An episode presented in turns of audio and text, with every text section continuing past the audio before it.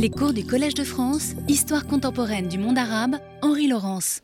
La dernière fois, je vous avais laissé en pleine fin de la Seconde Guerre mondiale, donc dans l'ignorance de savoir qui allait la gagner, même si au début de 1945, on n'avait plus guère de doute en réalité. Euh, donc, euh, je vous avais parlé de la fameuse entrevue de Quincy entre Roosevelt euh, et Ben Saoud en disant que ça avait été surtout un bavardage en dehors de la question de Palestine et qu'il y avait un mythe que vous retrouvez dans tous les médias sur le pacte de Quincy. Euh, ça fait partie de ce que d'aucuns appellent les légendes urbaines, même si c'est parfois difficile à traduire en arabe. Et euh, donc, euh, à son retour d'Égypte, Roosevelt avait déclaré qu'il avait compris mieux le dossier, ce que tout le monde avait traduit par le fait qu'il avait découvert que les Arabes ne voulaient pas que les Juifs soient en Palestine, ce qui était connu de tout le monde. Néanmoins, dans les dernières semaines de sa vie, euh, Roosevelt euh, a essayé de travailler un peu sur le dossier de Palestine. Alors, de ce qui ressort de ces papiers, c'est qu'il envisageait la mise sous tutelle, trusteeship, de la Palestine avec participation des autorités des trois grandes religions monothéistes. À la fois, c'était pour lui une façon de régler la question de Palestine, et d'autre part, ça, devait servir de banc d'essai à son idée de trusteeship, puisqu'en réalité, Roosevelt envisageait de mettre toutes les colonies européennes euh, sous euh, tutelle. En tout cas, euh, le, le début de 1945 est surtout marqué par la conférence de San Francisco, qui est réunie pour euh, préparer, établir l'Organisation des Nations Unies, qui doit remplacer la SDN, la SDN juridiquement existant encore euh, jusqu'en 1946 pour des raisons juridiques. Ensuite, le patrimoine de la SDN a été transmis à la Société des Nations. La question est que pour accéder, être invité à San Francisco, il faut avoir déclaré la guerre à l'Allemagne. Et euh, donc, ça pose des problèmes à certains régimes arabes. en Égypte, le président du Conseil, Ahmad Maher, euh, a fait cette déclaration et enfin, annonce qu'il va déclarer la guerre et il est assassiné le 24 février 1945 pour euh, avoir cédé aux occupants. Et il est remplacé par Nokrashi Pacha, dont on aura l'occasion de largement de reparler cette année et surtout l'année prochaine. Et l'Égypte entre en guerre le 27 février 1945. En tout, l'Égypte, l'Arabie saoudite, le Liban, la Syrie, l'Irak, l'Iran et la Turquie sont parmi les membres fondateurs des Nations Unies ce qui change complètement par rapport à la création de la SDN en 1919. Et euh, sur le plan strictement juridique, je vous avais dit qu'on euh, ne savait pas à quelle date se terminait le mandat français. Euh, mais pour les juristes français, le fait que la Syrie et le Liban soient à San Francisco, donc soient membres fondateurs des Nations Unies, marque la fin du mandat tout simplement parce qu'on ne peut pas être à la fois soumis à une puissance mandataire et être l'autorité qui donne le mandat. Euh, donc juridiquement, ce serait en mars 1945 que le mandat français se terminerait. Mais en fait, les affaires sont un peu plus compliquées. Le 22 mars 1945, c'est la signature du pacte de la Ligue arabe par les six États fondateurs et euh, l'Égyptien Abdelrahman Razam vétéran de la lutte anti-impérialiste, est désigné comme secrétaire général de la Ligue. Mais très rapidement, la Ligue des États arabes va se montrer ce qu'elle est pratiquement tout le temps, un instrument de la politique égyptienne, plus qu'une institution euh, gérant tous les intérêts arabes. En tout cas, le 8 et le 9 mai 45, c'est le V-Day, le jour de la victoire. Ici, vous avez les quartiers de la Jérusalem moderne avec le drapeau britannique célébrant donc le jour de la victoire, le 8-9 mai 1945. Alors, ce qui intéresse les gens à ce moment-là, ce n'est pas tellement la victoire en Europe. On savait qu'elle allait arriver. en début mai, c'était la fin de la bataille de Berlin et tout, donc l'affaire était réglée. ce qui intéressait les contemporains au Proche-Orient, c'était la question syrienne. Alors, De Gaulle, euh, devenu président du CFLN, du Comité français de libération nationale à Alger, puis du gouvernement provisoire de la République française, le GPRF, était évidemment l'homme fort euh, de la France libérée. Et donc, euh, à Londres, Anthony Eden, Foreign Office, pensait qu'il fallait travailler avec De Gaulle, parce que de toute façon, la France allait être rétablie progressivement à son rang de puissance et euh, donc il valait mieux entretenir un véritable euh, partenariat.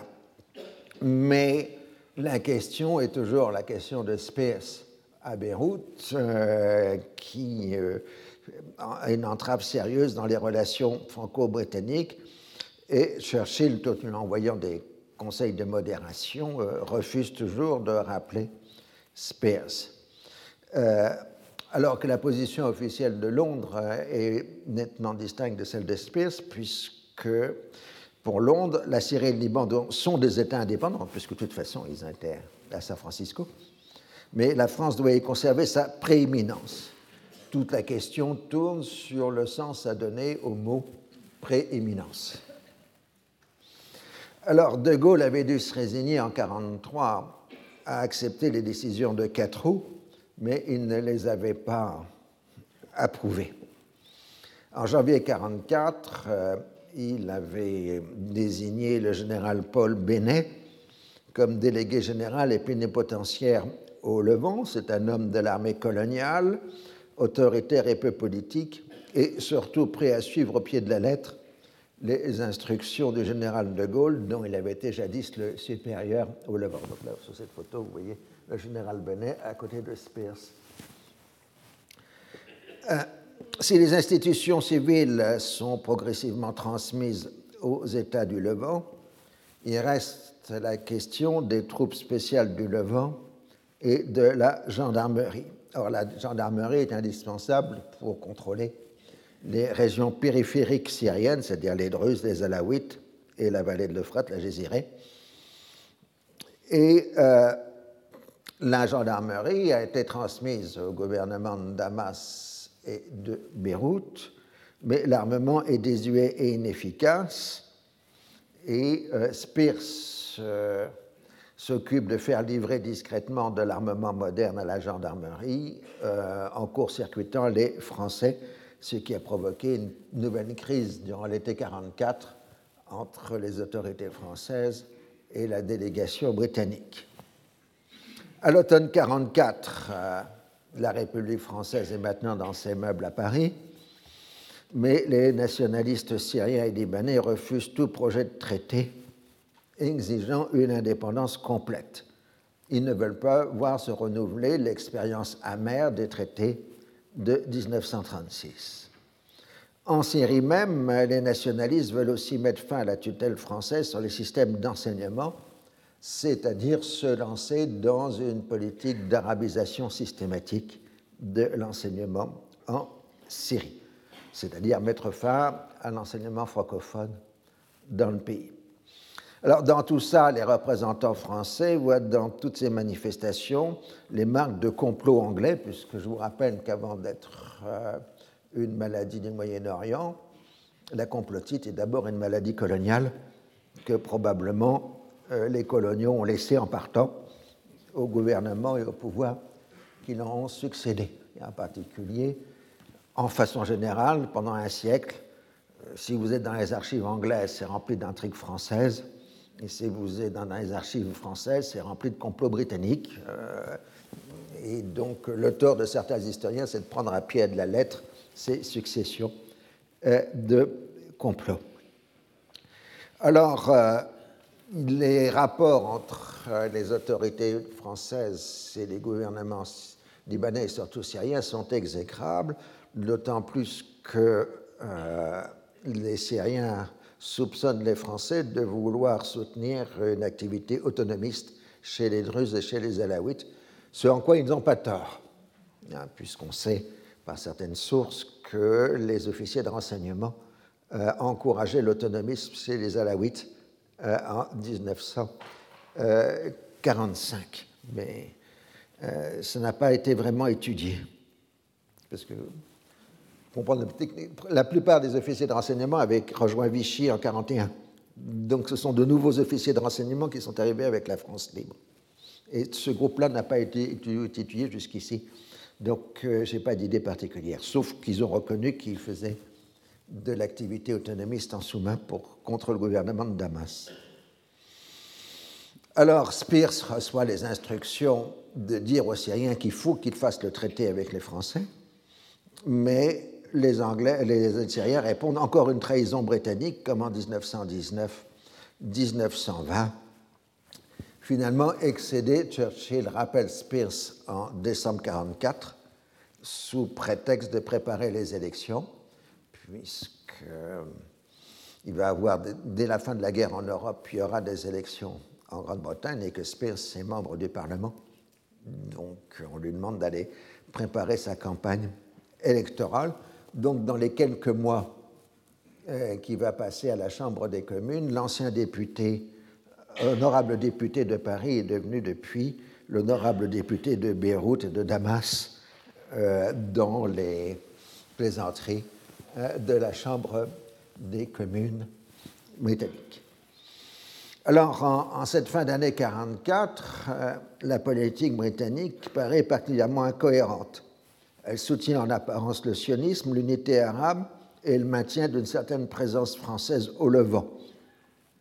Cette incohérence euh, repose sur la contradiction entre le système politique moyen-oriental, qui pousse pour le moins à ne pas s'opposer au mouvement unitaire arabe, qui a pris la dimension d'une coopération d'État, et en même temps la nécessité pour Londres de ne pas s'opposer aux États-Unis sur le dossier de la Palestine et à la France sur celle du Levant.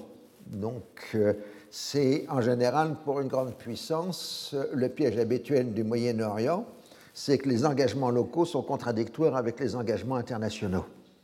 Et donc il faut à un moment ou à un autre arriver à un arbitrage entre l'un et l'autre. Alors De Gaulle a la conviction que le seul moyen d'imposer les traités est d'envoyer des renforts en Syrie dès que les circonstances le permettront, alors que les Britanniques ont prévenu depuis longtemps les Français que ce serait une provocation inacceptable pour les Syriens et les Libanais. Et ils ont averti les Français qu'en cas d'arrivée de, troubles, c'est eux qui prendraient le contrôle du maintien de l'ordre. Alors l'escalade commence en début 1945 Benet organise des démonstrations de force de l'armée française et le gouvernement syrien augmente le nombre et l'armement des gendarmes et il n'y a pratiquement plus de dialogue politique. En mars 1945, Benet demande à Paris des renforts, puisqu'on sait que maintenant la guerre en Europe se termine.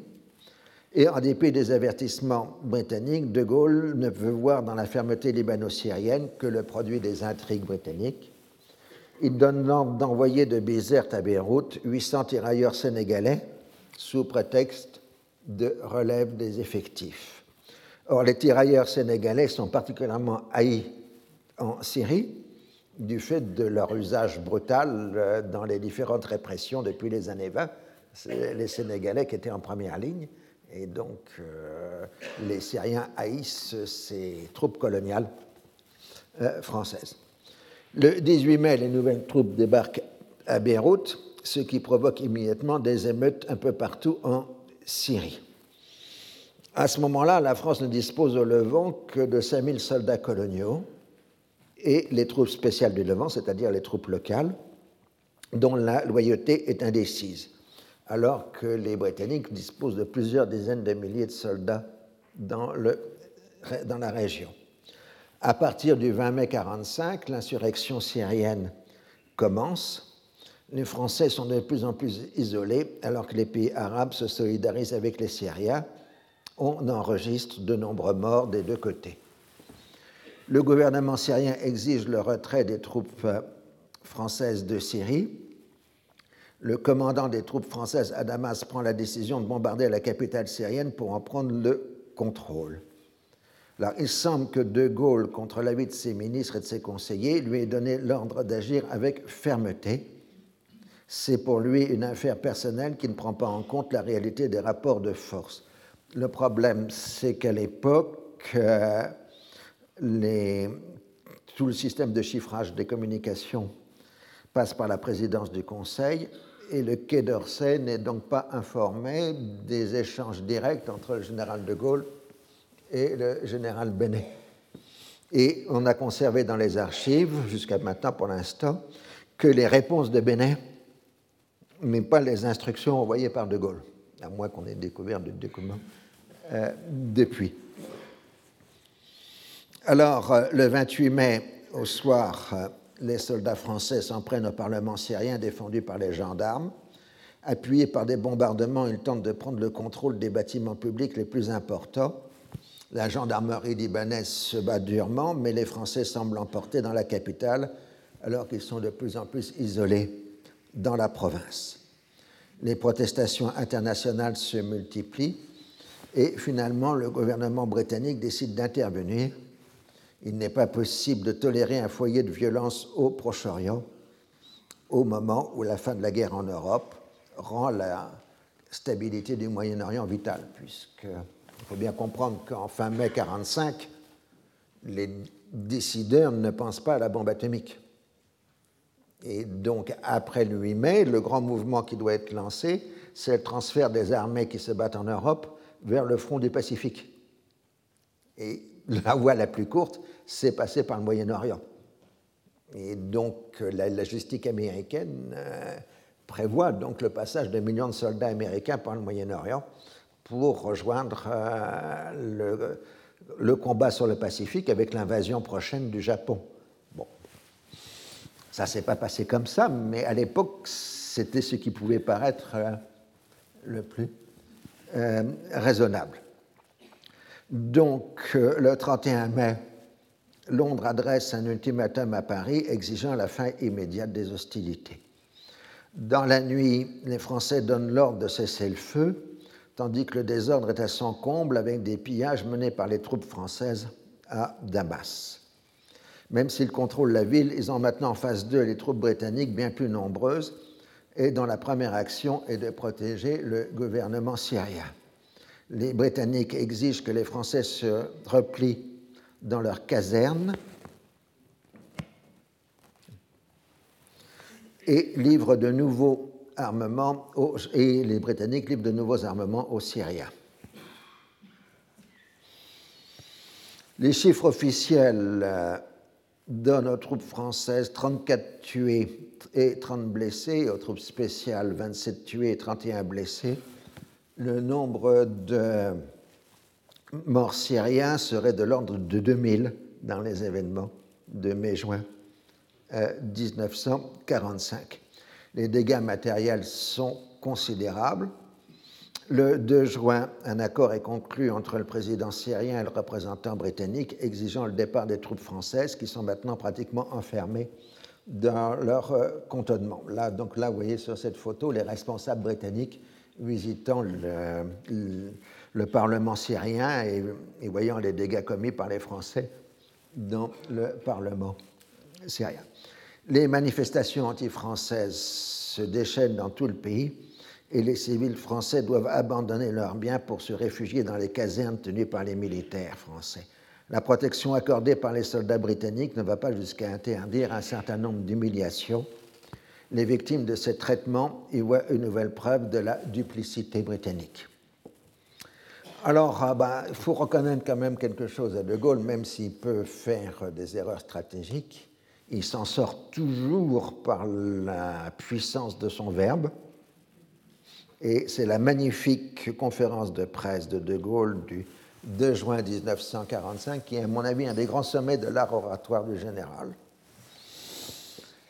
alors, il tente une sortie par le haut de la crise en disant L'affaire a pour origine immédiate des incidents qui se sont produits en Syrie. La Syrie est une vieille chose. C'est une entité antique, aussi respectable, aussi vieille que le monde, et dont on entend parler depuis l'aurore des temps historiques. Il n'y a que lui qui pouvait parler comme ça. Dans l'Orient dont fait partie la Syrie, on se trouve en présence d'un ensemble de populations généralement arabes qui, avec le caractère très généreux, virgule, très remur, très mobile de leur population, ont toujours constitué pour le monde un problème particulièrement délicat. Dans cet Orient, la France, en raison de ses influences intellectuelles, spirituelles, morales, en raison aussi de ses affinités particulières avec le monde arabe, la France a joué depuis des siècles un rôle éminent. L'Angleterre, de son côté, en général pour d'autres raisons plus spécialement commerciales et navales, la dégradation, a eu également dans ces pays d'Orient un rôle considérable qu'elle a toujours voulu jouer. Alors on voit combien le vocabulaire de général est à ce moment-là complètement un vocabulaire du XIXe siècle, puisqu'il évoque la question franco-britannique d'Orient et il fait l'historique des événements depuis l'accord Sykes-Picot. La France a eu comme directive de sa politique, sans les avoir, croyez-moi, jamais changé, de mener la Syrie et le Liban, qui étaient sous son mandat, à un régime d'indépendance au plus grand développement économique possible et aux meilleures relations possibles avec tous les pays de la Méditerranée et de l'Europe. Je ne vous dirai pas que la tâche fut facile, elle ne l'était, elle ne l'est toujours pas. Et cela pour deux raisons. La première est locale, c'est une raison locale. Il est de fait que ces pays, la Syrie et le Liban, sont très compliqués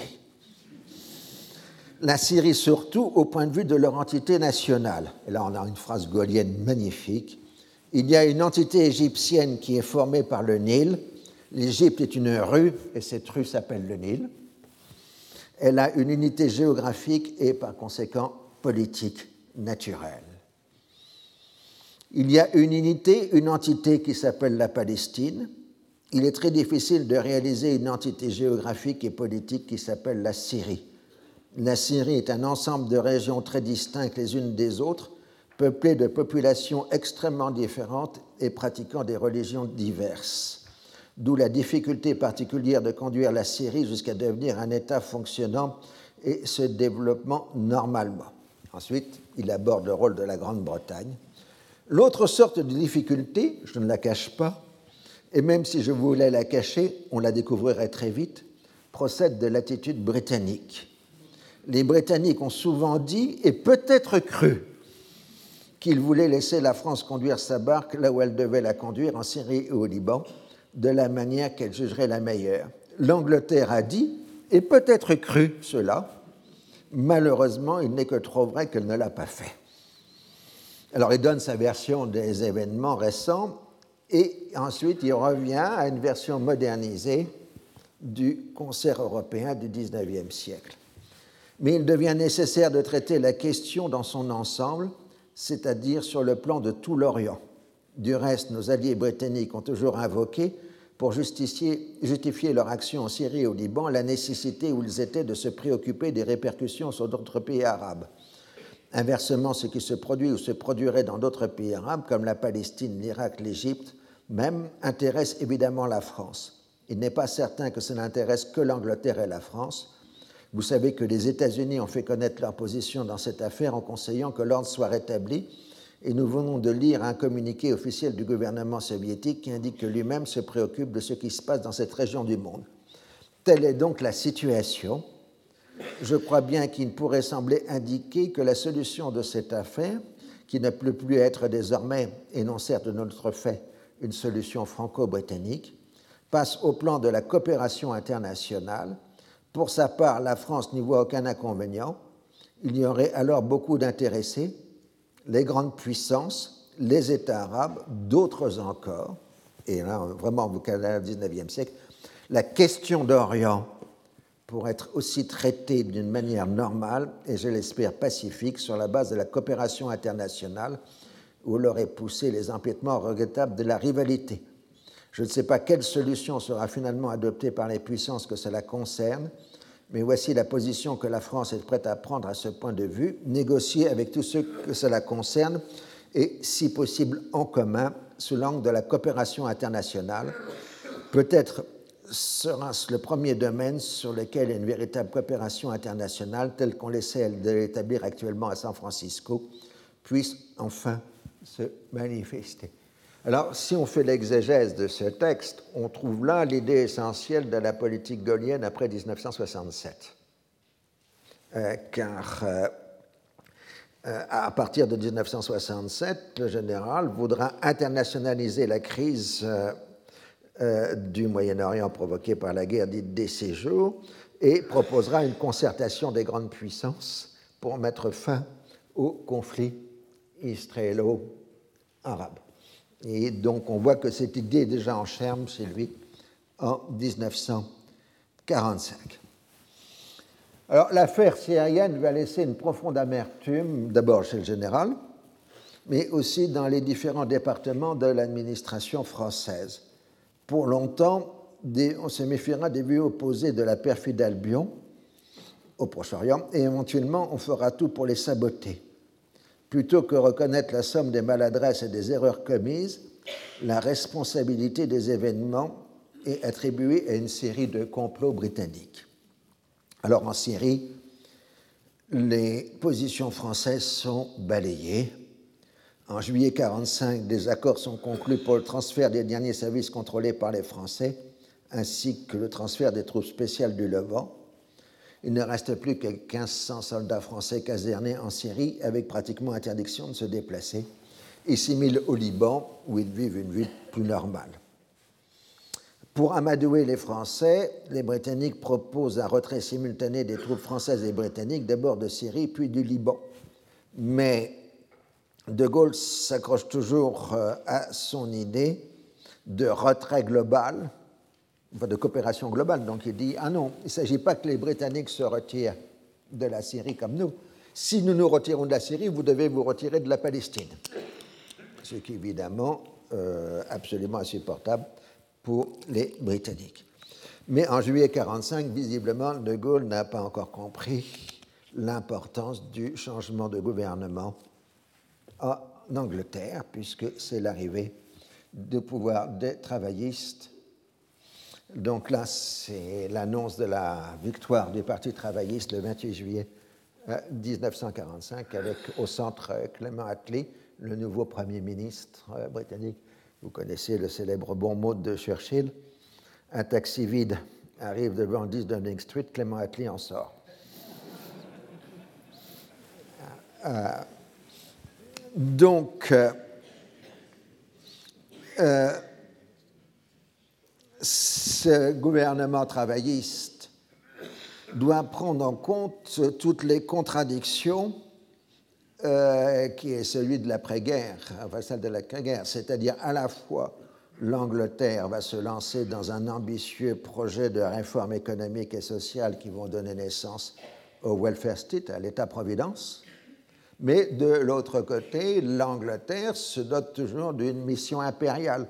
Et donc la question est de savoir si on peut à la fois, après les dévastations de la guerre, créer l'État-providence et maintenir l'Empire. C'est évidemment tout le contexte de la politique travailliste de 1945 à 1951. Car euh, on a les, deux termes. L'Empire britannique a gagné, enfin la, la Grande-Bretagne a gagné la guerre en s'appuyant sur son empire. Elle a joué un rôle essentiel dans la défaite de l'Allemagne et du Japon grâce à l'Empire. Mais l'économie britannique est en lambeaux euh, en 1945. Comme dans le reste de l'Europe, les pénuries et les rationnements vont durer jusqu'à la fin des années 40, faisant par contraste des États-Unis la terre d'abondance et de prospérité par excellence. Ne nous rendons pas compte, nous, de la situation de la fin des années 40. Le rationnement en France va durer jusqu'en 1949. Et euh, donc, euh, on a les témoignages des Français qui se rendent aux États-Unis hier. Ils sont stupéfaits de l'abondance totale américaine alors que toute l'Europe de l'Ouest est en situation euh, de pénurie élémentaire dans les repas, dans les chauffages, et ainsi de suite. L'appareil de production britannique n'a pas été atteint par les dévastations de la guerre ou seulement marginalement, mais euh, les finances britanniques ont été saignées à blanc. Et le grand phénomène financier de l'après-guerre, c'est ce qu'on appelle la pénurie de dollars, le dollar gap, c'est-à-dire que les pays de l'Europe industrielle n'arrivent pas à relancer leur économie parce qu'ils ne peuvent pas se lancer dans des échanges parce que la seule monnaie internationale, c'est le dollar, et qu'ils n'ont pas de dollars. Et comme ils n'ont pas de dollars, ils n'arrivent pas à se procurer les moyens de relancer leur économie. De plus, non seulement il y a le dollar gap pour l'Angleterre comme pour euh, le reste de l'Europe, mais il y a les balances sterling, c'est-à-dire la somme de ces, crédits dépensés par les Britanniques durant la Seconde Guerre mondiale et que les Britanniques doivent rembourser aux pays de l'Empire ou aux gens du Moyen-Orient. Et euh, donc, euh, l'idée britannique, ce serait de constituer une zone sterling plus ou moins autarcique euh, qui ferait que des échanges en sterling, donc le problème serait réglé. Mais l'économie britannique n'a pas les moyens d'alimenter en produits manufacturés les pays de la zone sterling. Et euh, les rares produits britanniques qui sont capables d'être concurrentiels sur le marché mondial, ben, ils sont vendus aux Américains pour avoir des dollars. Et euh, donc la contradiction, contradiction économique insurmontable, elle doit réserver l'essentiel des exportations industrielles aux États-Unis, laissant ces créanciers moyen-orientaux des livres sterling non convertibles qui ne permettent même pas d'acheter des produits britanniques. Alors, comprenant que l'indépendance de l'Inde est inévitable dans un délai proche, les stratèges britanniques sont conduits à envisager une réorientation du système impérial sur l'Afrique et sur le Moyen-Orient. Comme cette dernière région ne fait pas partie génériquement de l'Empire, l'on ne peut qu'exiger de ses différents partenaires internationaux la reconnaissance d'une sorte de doctrine de Monroe faisant du Moyen-Orient une zone d'intérêt britannique exclusif. Les États-Unis de 1945 ne sont pas prêts à admettre cette situation privilégiée. Dans l'ensemble de la région, ils rejettent tout aussi bien les signes honorifiques accordés aux Britanniques, comme par exemple la primauté accordée aux représentants britanniques sur les autres diplomates, que les avantages économiques comme le contrôle des liaisons aériennes régionales. Il s'ensuit dans le second semestre de 1945 une certaine tension sur ces sujets entre les deux puissances anglo-saxonnes. Pourtant, les Américains sont pris dans un dilemme. Plus le démantèlement de la zone sterling progresse, plus la Grande-Bretagne a besoin pour survivre des prêts en dollars américains. Alors, la personnalité essentielle qui va dominer la politique étrangère britannique dans cette période, c'est Ernest Bevin, qui travaille en étroite collaboration avec Attlee. Donc là, vous voyez Bevin et Attlee ensemble. C'est un ancien leader syndical profondément hostile au communisme ainsi qu'au pacifisme. Il est devenu ministre du Travail dans le cabinet d'Union nationale de Churchill en 1940 et ça a été l'un des grands organisateurs de l'effort de guerre britannique. Ses origines prolétariennes pouvaient faire craindre le pire à un corps diplomatique issu pour l'essentiel de l'establishment.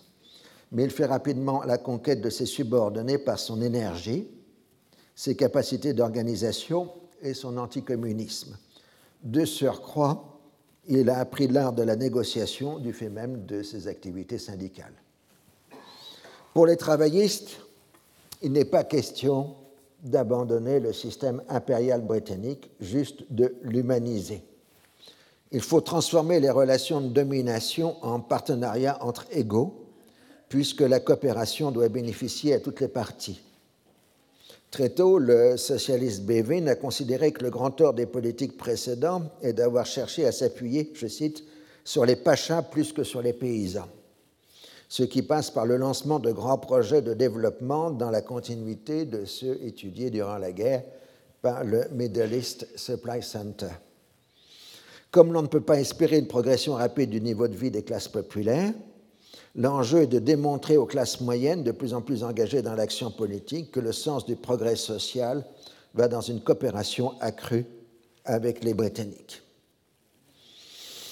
Indépendamment de la montée du nationalisme qui rejette la domination extérieure, la Grande-Bretagne est en situation de quasi-banqueroute et n'a tout simplement pas les moyens économiques de sa politique rêvée. Alors qu'elle dépend étroitement de l'aide américaine pour sa survie quotidienne, elle ne dispose pas de ressources pour se lancer dans de grands projets qu'elle entend proposer à la région. Bevin et Attlee sont convaincus de la nécessité de s'abstenir d'intervenir dans la politique intérieure de leurs partenaires moyen-orientaux. Le temps où les blindés britanniques pouvaient menacer le palais royal égyptien, où celui où on pouvait déposer un chat d'Iran, est révolu. Mais l'héritage des ingérences britanniques permanentes fait que ces assurances ne sont pas crédibles, d'autant plus que le moindre agissement d'agents sur le terrain est largement considéré comme la preuve de l'existence d'un nouveau complot britannique. Il en est ainsi dans l'affaire syrienne. Si beaucoup de responsables britanniques se félicitent de l'éviction en cours de la France, et même si certains souhaiteraient maintenir une présence militaire britannique dans le Levant, il devient rapidement clair que le départ sans condition des Français n'est pas un pur bénéfice pour leurs compétiteurs. En ayant été conduits à favoriser une indépendance complète des deux États du Levant, les Britanniques ont été contraints d'accepter le principe d'une indépendance sans traité, dangereux précédent pour le reste des États de la région qui veulent tous secouer la domination britannique. On se met à regretter de ne pas avoir trouvé un modus vivendi qui aurait permis une double présence française et britannique, sans se rendre compte que les intéressés exigent un départ de toutes les forces étrangères et pas seulement des forces françaises. Quant à De Gaulle, il compte fermement transformer le désastre syrien en coopération des grandes puissances. Il s'agit des cinq grands du futur Conseil de sécurité, euh, puisque l'ONU, on a son texte, mais il n'a pas, pas, encore commencé ses travaux. On est à ce moment-là à l'époque de la conférence de Potsdam, juillet-août 1945, euh, qui est la dernière conférence à laquelle la France ne participe pas. Donc évidemment, pour De Gaulle, c'est une insulte que la France ne soit pas à la conférence de Potsdam. Ce qui explique que De Gaulle va battre froid à tous les responsables britanniques durant le second semestre 1945. Il refuse de les rencontrer ou de les décorer pour leur service durant la guerre. Sa rancune est bien exprimée le 4 juin 1945 quand il s'adresse à l'ambassadeur britannique euh, nous ne sommes pas, je le reconnais, en mesure de vous faire actuellement la guerre, mais vous avez outragé la France et trahi l'Occident. Cela ne peut être oublié. Euh, donc, euh, lui, il était prêt à déclarer la guerre à la Grande-Bretagne pour le dossier syrien. Quant aux anglo-saxons, ils ne veulent pas d'un rétablissement d'un concert des puissances parce que ça impliquerait un rôle soviétique dans la gestion des affaires de la région. Ils veulent bien des conversations à cinq, mais avec les États-Unis, la Grande-Bretagne, la France, la Syrie et le Liban.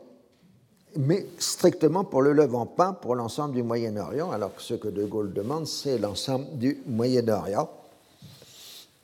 Cela paraît d'autant plus présomptueux que la jeune Ligue des États arabes mène une campagne vigoureuse contre l'action de la France au Levant, mais aussi en Algérie, à cause des événements de Sétif en mai 1945.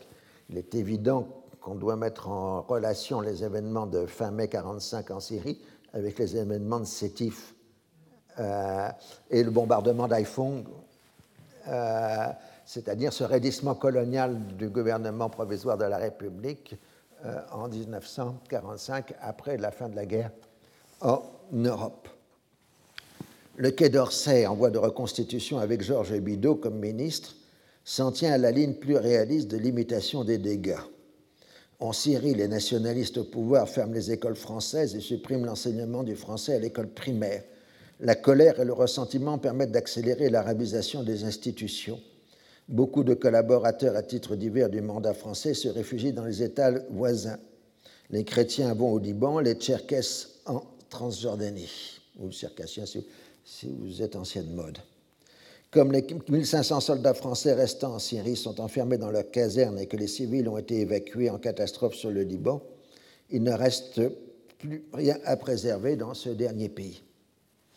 Des troupes spéciales ont été transférées au gouvernement syrien et libanais durant l'été 45 avec liberté d'option.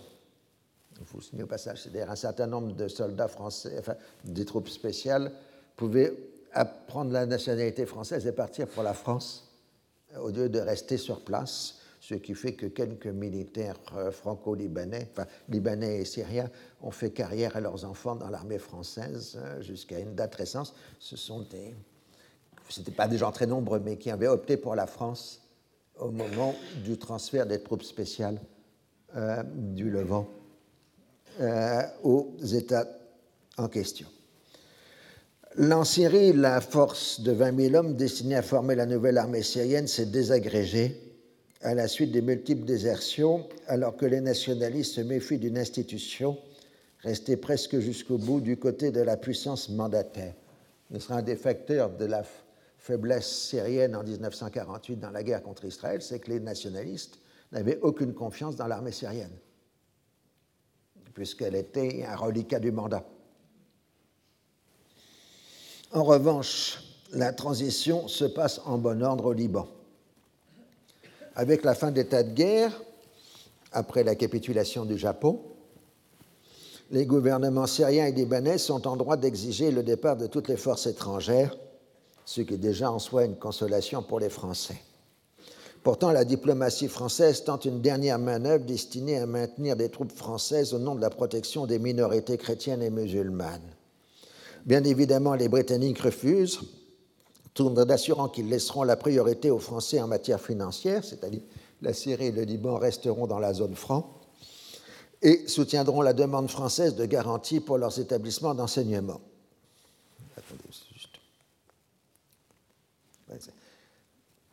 De Gaulle exprime son mécontentement de voir les diplomates français accepter le principe du retrait simultané ce serait justifier leur intervention brutale et livrer la Syrie aux Anglais qui restent en force à Jérusalem et Mossoul. Pour lui, il faut conditionner le retrait des troupes françaises au retrait des troupes britanniques dans tous les pays arabes, ce qu'il sait être parfaitement invraisemblable. L'inconvénient d'une telle formule est de ne permettre le retrait des troupes. Quant aux Britanniques soucieux de la stabilité de l'ensemble de la région, ils considèrent qu'un retrait unilatéral de leurs troupes donnerait le signal de nouveaux troubles. Les sionistes font des offres de service aux Français. Ils sont prêts à offrir leur puissance financière et leur capacité d'influence au service de la France contre l'abandon d'une politique musulmane hostile aux sionistes. Les soviétiques ont d'abord accepté l'idée d'une conférence à cinq pour résoudre la crise, puis se posent en défenseurs des intérêts syriens et arabes. Bien évidemment, les Britanniques ne peuvent accepter une participation soviétique. Alors, euh, les diplomaties françaises va tenter une sortie en proposant que la France se voit attribuer une base militaire dans la région de Tripoli au Liban, à proximité des régions alaouites syriennes, dans le cadre de la sécurité collective prévue par les Nations Unies. Et sur cette base, une négociation a lieu avec les Britanniques qui se conclut le 13 décembre des troupes des deux pays doivent évacuer la Syrie simultanément, selon des principes à définir ultérieurement, et des consultations doivent avoir lieu entre les deux gouvernements pour éviter le renouvellement des crises. Les deux gouvernements s'engagent à agir conjointement pour favoriser la prospérité économique des peuples de cette région, dans la paix et la sécurité. La Grande-Bretagne s'engage à ne pas remettre en cause la position de la France en Syrie ou au Liban. Donc l'accord du 13 décembre comporte cette clause euh, essentielle les deux gouvernements affirment leur intention de ne rien entreprendre pour se substituer aux intérêts qu'ils possèdent ou aux responsabilités qu'ils se reconnaissent mutuellement dans le Moyen-Orient, compte tenu du statut politique des pays en cause. En clair, les Britanniques ne remettent pas en cause la présence française ou la prééminence française en Syrie et au Liban. Et en fait, ils vont se tenir à cette ligne pendant au moins tout le gouvernement travailliste mais les Français ne vont jamais le croire. Très rapidement, on se heurte à une difficulté majeure. Les Français ne veulent pas d'un retrait des troupes britanniques sur le Liban, où elles se trouveraient plusieurs fois supérieures en nombre aux troupes françaises. Ils demandent leur évacuation par la Palestine, tandis que les troupes françaises conserveraient leur position au Liban. De Gaulle voit toujours un but britannique d'éliminer la présence française au Proche-Orient il plaide pour une politique de fermeté mais il semble qu'il n'est pas suivi dans cette voie par son gouvernement et sa diplomatie.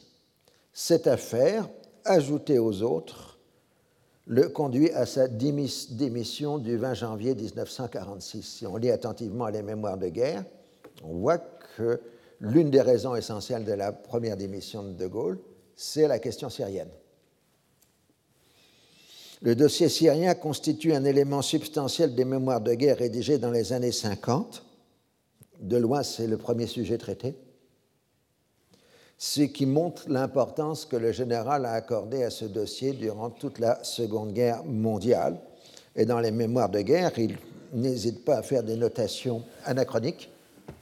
Je cite Quant à la suite, je ne doutais pas que l'agitation soutenue au Levant par nos anciens alliés déferlerait dans tout l'Orient contre ces apprentis sorciers et que, au total, les anglo-saxons paieront cher un jour ou l'autre l'opération qu'ils y avaient menée contre la France. Dans les documents de l'époque, ce genre d'idée n'existe pas.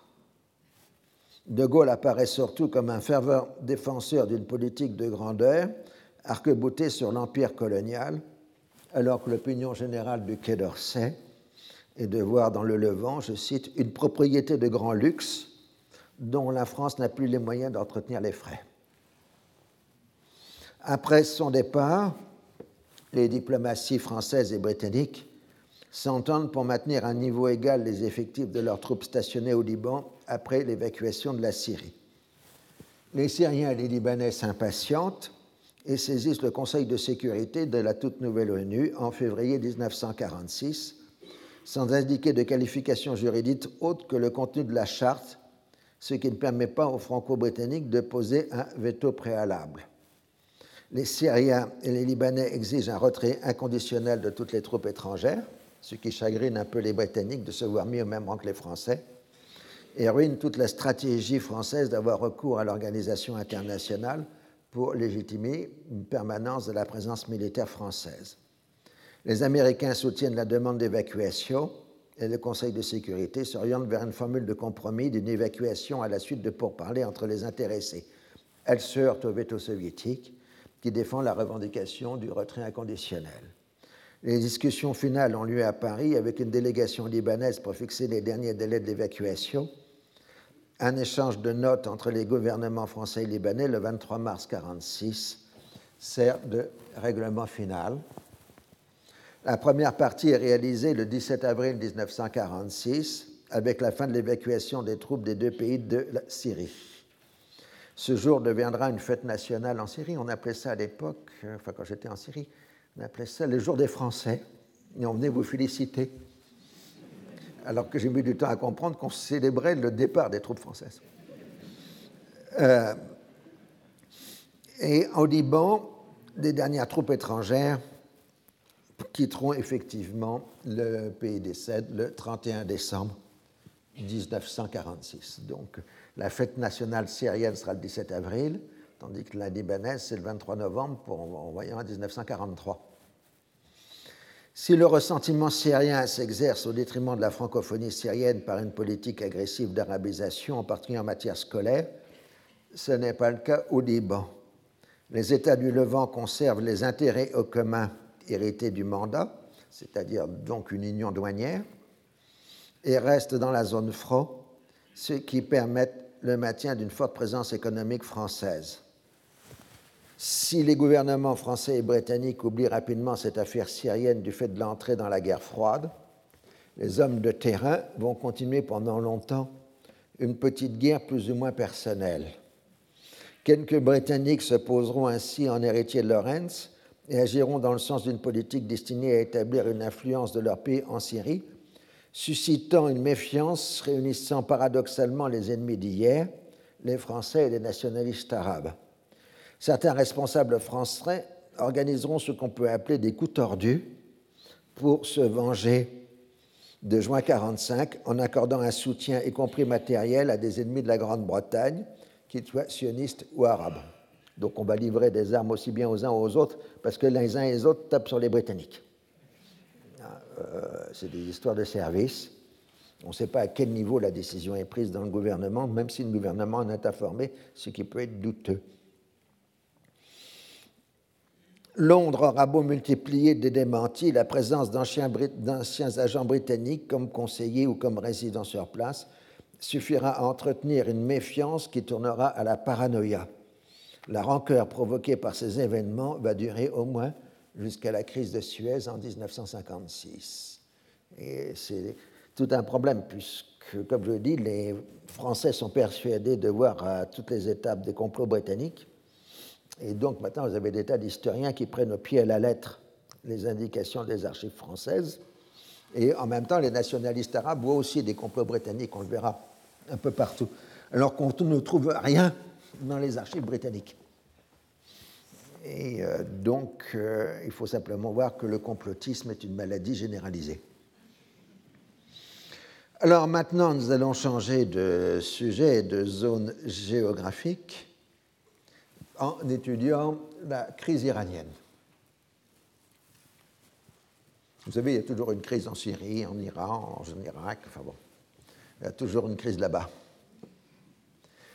Alors, ce qui a poussé les diplomaties françaises et britanniques à se rapprocher en dépit de l'affrontement et, bien entendu, les affaires européennes. Le président Truman avait marqué dès la fin des hostilités sa volonté de réduire drastiquement la présence militaire américaine en Europe, tandis que les prodromes de la guerre froide commencent à émerger en Iran et en Turquie. Si la situation en Syrie ou au Liban avait une nette importance, c'était aussi comme précédent pour la question d'évacuation des troupes étrangères car euh, si les Français et les Anglais acceptent d'évacuer le Liban et la Syrie, c'est pour forcer les Soviétiques à évacuer l'Iran, puisque depuis 1941, le nord de l'Iran est occupé par les troupes soviétiques.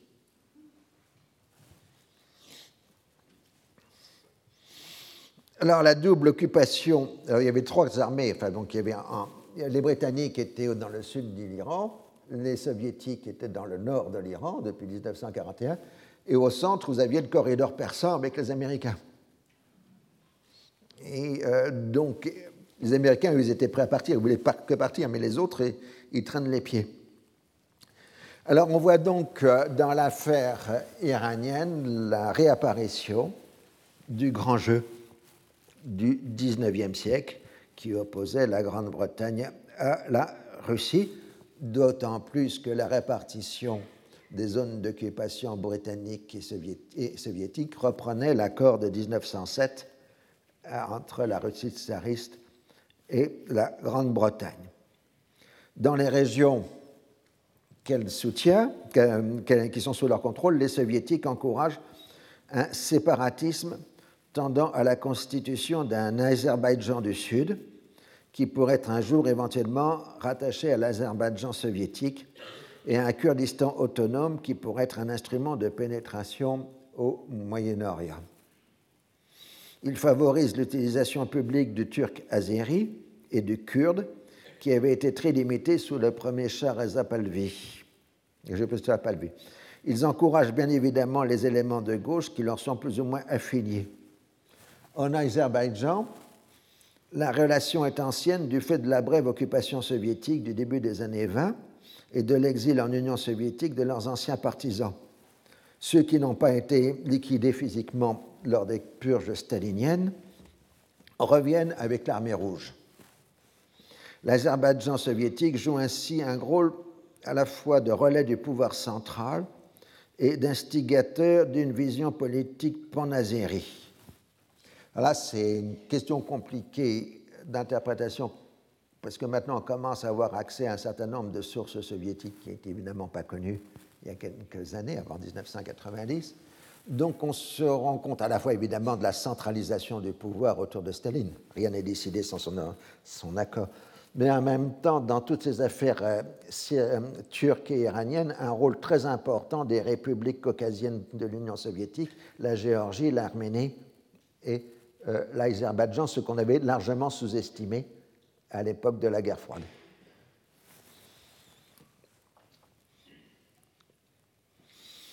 En revanche, les Kurdes, qui n'ont ni ce passé ni ces relais, sont plus des alliés de Moscou que des acteurs du mouvement internationaliste. Enfin, en, en, Iran même, l'Union soviétique soutient la création du Parti des masses, le Tudeh, qui recrute surtout dans les milieux intellectuels de l'ensemble de l'Iran. Il faut bien comprendre aussi que les grandes victoires militaires soviétiques à partir de Stalingrad ont donné un immense prestige à l'Union soviétique, euh, aussi bien en Europe, dans le monde, qu'en Proche-Orient. La vie politique iranienne euh, connaît paradoxalement l'une de ses plus grandes périodes de liberté. Les notables se divisent en plusieurs factions ou partis rivaux qui sont en compétition pour le pouvoir, tandis que le Shah travaille à rétablir son contrôle sur l'armée, à un moment où il a largement perdu le contrôle des nominations dans l'administration. L'instabilité ministérielle et de règles avec les ingérences étrangères, les tensions sociales, les mouvements d'autonomie ethnique et les ambitions personnelles. La plus forte personnalité est celle de Kawam al-Saltaneh, 1873-1955, que l'on soupçonne de vouloir établir une république dont il serait, voilà serait le président. Beaucoup de ces notables ont reçu une formation universitaire occidentale, mais on trouve encore des chefs de tribus. La classe politique, même ceux qui ont servi sous Reza Shah, a été pour une très grande part formée lors de la période dite constitutionnelle et rejette toute idée de retour à l'autocratie centralisatrice.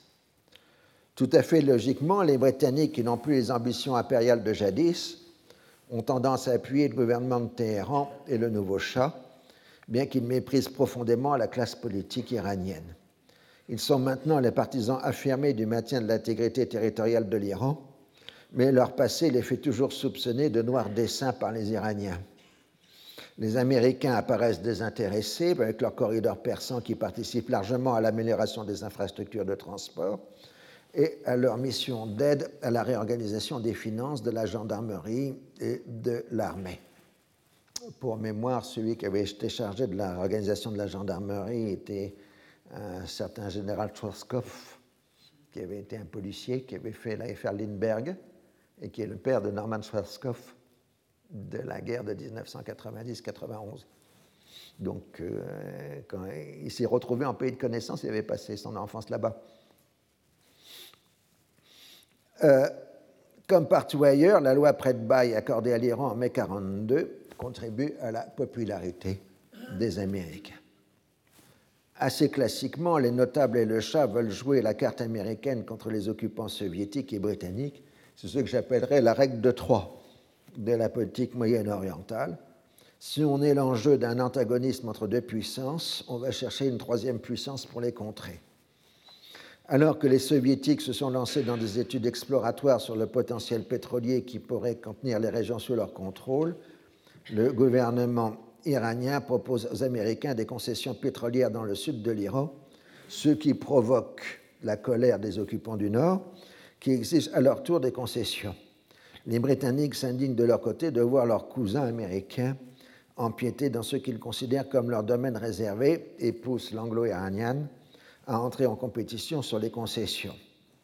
Du coup, avec prudence, le gouvernement iranien décide de suspendre toute négociation pétrolière durant la durée de la guerre, ce qui provoque de violentes protestations soviétiques. Ces derniers encouragent les mouvements régionalistes dans les zones sous occupation et freinent l'établissement du pouvoir central. En Iran même, l'homme politique euh, important en dehors de Kawam Saltaneh et qui monte, c'est le docteur Mossadegh, issu de l'aristocratie Kadja, mais très populaire dans les classes moyennes et qui fait campagne pour un strict non-alignement de l'Iran, avec le refus catégorique d'accorder aux uns et aux autres la moindre concession économique. Son hostilité à la monarchie pousse Mossadegh à demander le démantèlement de l'armée, pilier d'une nouvelle dynastie. À la conférence de Yalta, les soviétiques font la sourde oreille à la proposition d'un retrait simultané des forces d'occupation après la fin du conflit contrairement aux engagements pris. La question des concessions pétrolières est évoquée. Les Anglo-Américains n'ont pas d'objection à ce que les Soviétiques obtiennent des concessions si les Iraniens donnent leur accord. Les intéressés ne peuvent mettre sur le même plan une compagnie d'État soviétique et des compagnies privées anglo-américaines. D'ailleurs, on ne voit pas comment les Soviétiques pourraient engager les investissements nécessaires et payer le redevance Ils n'ont pas de ressources en devises ni de marchandises à troquer. Donc je sais que ces questions pétrolières vous angoissent, mais il faudra attendre euh, la pause, la fin de la pause, euh, pour euh, avoir la suite des événements. Bien, nous allons donc reprendre maintenant. Donc, je vous avais laissé dans la crise iranienne de 1945 et l'occupation conjointe anglo-soviétique euh, de l'Iran était conditionnée à la poursuite de la guerre. Et donc, euh, le 18 mai 1945, après le V-Day en Europe, le jour de la victoire en Europe, l'Iran demande l'évacuation des troupes euh, étrangères. Mais Moscou et Londres répondent qu'il faut attendre la fin de la guerre avec le Japon. Donc ça renvoie à la capitulation du Japon le 2 septembre 1945, ce qui amène logiquement sur un délai de six mois pour l'évacuation des troupes étrangères au 2 mars 1946.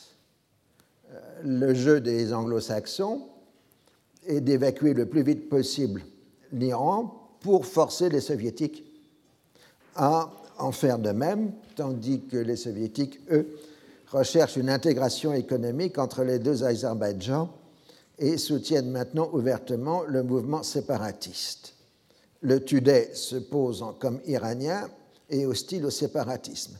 Mais les séparatismes soutenus par les forces d'occupation rejettent la lutte des classes et s'ouvrent à toutes les composantes de la société au nom de l'autonomie nationale.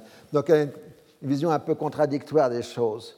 Le grand parti de gauche pro-communiste est contre le séparatisme des zones d'occupation soviétique, tandis que dans les, zones, les autonomistes des zones d'occupation soviétique, eux jouent l'unité des classes et non pas la lutte des classes, ah, puisque l'enjeu est national et pas euh, social. En réalité, les séparatistes ne recrutent que dans une faible part de la population les Azéris, même s'ils ont souffert à l'instar des autres Iraniens, euh, sous le règne de Reza Shah, se montrent toujours très fidèles à l'identité iranienne. Leur appartenance chiite limite tout attrait vers les autres populations de langue turcique.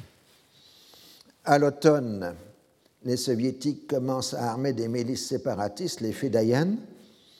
Il en est de même dans les régions kurdes où les nationalistes sont aussi soutenus par les soviétiques.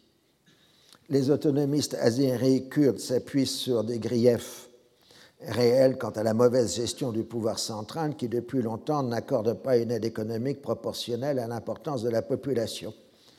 Les revendications culturelles sont particulièrement fondées à la suite des politiques d'iranisation de Reza Shah, ces séparatismes soutenus de l'extérieur suscitent un puissant mouvement national iranien qui s'inquiète du risque de dissolution du pays si les Arabes et les Arméniens se joignent au mouvement.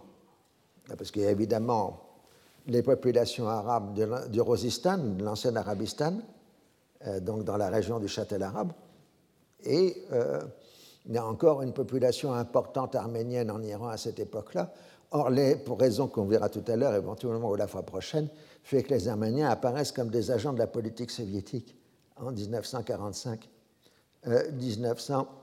Euh, les nationalistes kurdes proclament une république du Kurdistan dont la capitale est Mahabad, c'est la fameuse république de Mahabad, et puis les autonomistes azéris euh, annoncent la création de la république autonome euh, d'Azerbaïdjan.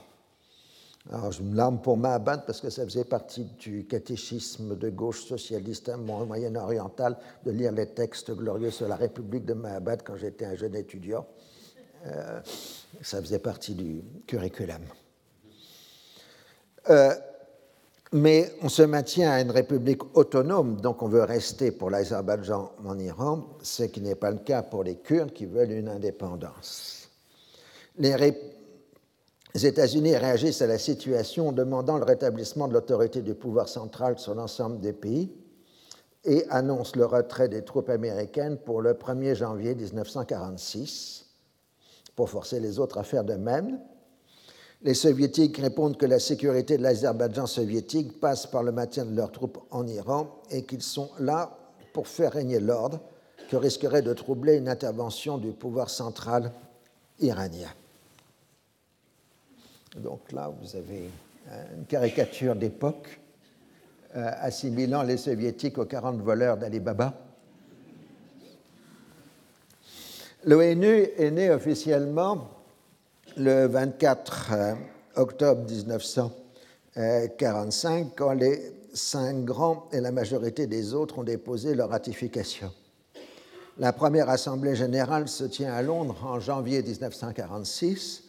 Le 19 janvier, le représentant iranien saisit la toute jeune organisation de la demande de son pays d'une évacuation immédiate des troupes étrangères. Les soviétiques multiplient les manœuvres dilatoires faisant référence au maintien des troupes françaises et britanniques en Syrie et des troupes hollandaises en Indonésie. À la fin mars, ils évoquent un accord éminent avec le gouvernement iranien et demandent un délai supplémentaire. Comme les autres membres du Conseil de sécurité s'y opposent, il en ressort la première crise majeure de l'institution.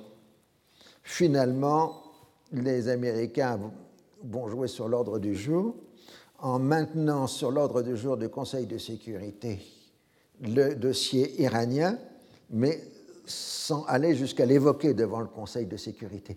C'est donc maintenir le sujet sans vouloir l'aborder non plus. Subtilité diplomatique.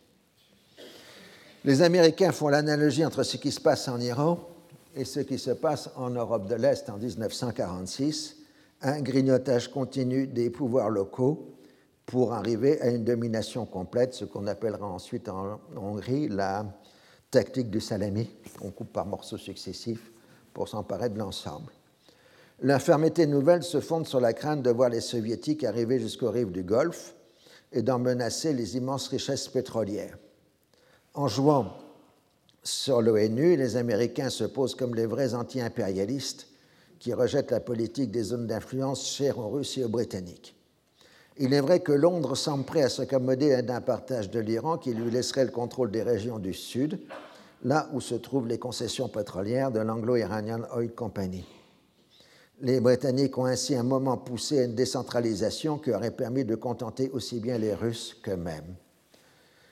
Les Américains se trouvent pris entre une volonté de rejeter la vieille politique de Londres et le risque de voir la position de leur allié principal continuer à s'affaiblir ce qui pourrait conduire les États-Unis à s'impliquer de plus en plus dans la région, ce qui n'est pas le but souhaité.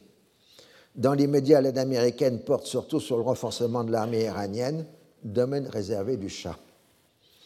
Les Iraniens s'inquiètent de voir leur pays redevenir un champ d'affrontement entre les grandes puissances. Kawama Sultaneh apparaît comme la seule personnalité indépendante acceptable pour les soviétiques il réussit à réunir une étroite majorité au Parlement et à obtenir une trêve avec le Shah. Il part en mars 1946 en Union soviétique pour entamer les négociations. Il se présente en homme fort mais réaliste. Tacticien, il est capable de renverser ses alliances politiques d'un moment à l'autre. Il arrive ainsi en avril à un accord avec les soviétiques qui s'engagent à évacuer le pays en mai en contrepartie, l'Iran retirera sa plainte à l'ONU, trouvera un règlement pacifique avec les autonomistes et la proposition de concession pétrolière sera soumise au prochain Parlement élu. Les élections dans la concession sont ainsi conditionnées au retrait des forces étrangères. Donc, euh, les concessions sont liées aux élections à venir en Iran. Le règlement permet à tout le monde de sauver la face en dehors de l'incontestable habileté du Premier ministre iranien, le fait que l'Union soviétique se soit trouvée exposée à une plainte devant la tout jeune ONU a beaucoup joué. Face au Tudé qui maintient une forte agitation sociale dans le sud du pays et aux autonomistes, Kawam se pose en réformiste. Comme les soviétiques tiennent avant tout aux élections à venir pour avoir la concession, ils cessent de soutenir leurs alliés dans le pays. Kawam peut ainsi proposer une grande autonomie à l'Azerbaïdjan en juin 1946. Après avoir gouverné un temps avec des ministres Today, il renverse ses alliances à l'automne 46 et renvoie les ministres communistes. Il utilise le prétexte de la liberté de vote pour établir l'autorité du pouvoir central sur les provinces récalcitrantes. En décembre 1946, les autonomistes azéris sont éliminés de leur position de pouvoir. Les difficultés économiques de la région, accrues par l'instabilité politique, les ont rendus impopulaires. Dans la foulée, Mahamad est repris par l'armée iranienne et c'est la fin de la première tentative d'indépendance kurde. Au début de 1947, Kawam dispose du soutien de la droite et des Américains et d'une majorité au Parlement, mais le Shah a considérablement renforcé ses positions grâce à la montée en puissance de l'armée. Le 22 octobre 1947, le Parlement rejette le projet d'accord pétrolier par 102 voix contre 2. Déconsidéré, Kawam démissionne en décembre et s'exile en Suisse. Quant aux soviétiques, ils apprécient peu la démocratie puisque les concessions ont été rejetées euh, par l'Assemblée iranienne. S'il a réussi à maintenir l'indépendance et l'intégrité de son pays, ce qui constitue un acquis majeur, Kawam, en s'appuyant alternativement sur la gauche puis la droite, sur les soviétiques puis sur les américains, n'a pas réussi à constituer une force démocratique stable, laissant le jeu ouvert à l'instabilité des factions politiques et à un retour à l'autocratie impériale. Pour les Américains, sa capacité à renverser les alliances politiques ne fait pas de lui un partenaire fiable, contrairement au Shah, qui proclame son antisoviétisme et son admiration pour les États-Unis. Il sait où se trouve le bien et où se trouve le mal, contrairement à ces politiciens nationalistes toujours prêts à se servir de l'un pour combattre l'autre. Quant aux Britanniques, ils auraient pu se satisfaire d'une concession accordée aux Soviétiques dans le Nord, qui aurait paradoxalement renforcé leur position dans le Sud. La fermeté démontrée par la classe politique iranienne est pour eux un très mauvais signe. Passons maintenant à l'autre crise, qui est la crise turque. Car vous allez, commencer à comprendre qu'en réalité, la guerre froide va commencer par une renaissance du grand jeu et de la question d'Orient. La question donc de ses origines, de la guerre froide, si on estime que le conflit était évitable, passe par l'interprétation des événements des premiers mois qui suivent la capitulation allemande et la fin de la coopération militaire à la suite de la capitulation japonaise. Toute discussion doit prendre en compte l'état des forces militaires. Avec la fin des hostilités, les États-Unis réduisent considérablement leurs engagements, en particulier en Europe. Ils seront rapidement en situation de manque d'effectifs par rapport à la multiplication des besoins un peu partout dans le monde. En revanche, l'Union soviétique, terriblement meurtrie par la guerre, s'engage dans une restructuration politique et ethnique de toute l'Europe de l'Est, de la Baltique à la mer Noire, au prix de centaines de milliers de nouvelles victimes dans ces transferts de population et dans les famines qui les accompagnent. Euh, les massacres européens ne s'arrêtent pas le 8 mai 1945. Il y a encore des centaines de milliers de morts en Europe centrale et orientale euh, dans 1945 et 1946, après la fin des combats à cause des manœuvres staliniennes, des famines, des transferts de population, et ainsi de suite. Si la Pologne a été depuis 1941 un enjeu politique majeur entre l'Union soviétique et les puissances occidentales, ce sont toutes les régions occupées par l'armée rouge qui deviennent à la fois le glacis de protection de l'Union soviétique et le lieu de constitution d'États alliés en voie d'être socialisés. Au départ, Staline ne veut que l'établissement de zones tampons destinées à protéger l'Union soviétique d'une nouvelle agression allemande. Dans le climat de la fin du conflit mondial, les communistes constituent une force politique essentielle, voire hégémonique, et l'aspiration vers une socialisation d'économie indispensable pour la reconstruction de l'économie. Les régions tenues par l'armée rouge ne font qu'accentuer ces traits présents en Europe de l'Ouest. Rapidement, les partis communistes ne peuvent accepter une situation de pluralisme politique qui pourrait conduire à une alternance au pouvoir.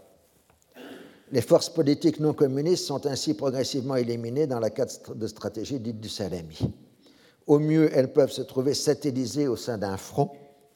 En quelque sorte, l'Union soviétique se constitue une sorte de cordon sanitaire inversé par rapport à celui des années 1920 où les puissances occidentales avaient mis un cordon sanitaire autour de la jeune Union soviétique.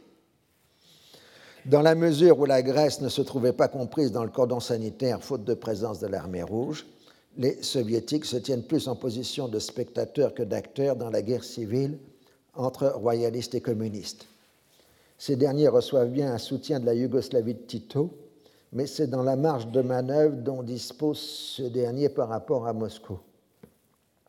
Pour les Occidentaux qui peuvent comprendre les soucis de sécurité de Moscou, cette mainmise est contraire aux engagements pris à partir de la Charte de l'Atlantique, qui pour Churchill ne concernait que l'Europe et certainement pas l'Empire britannique.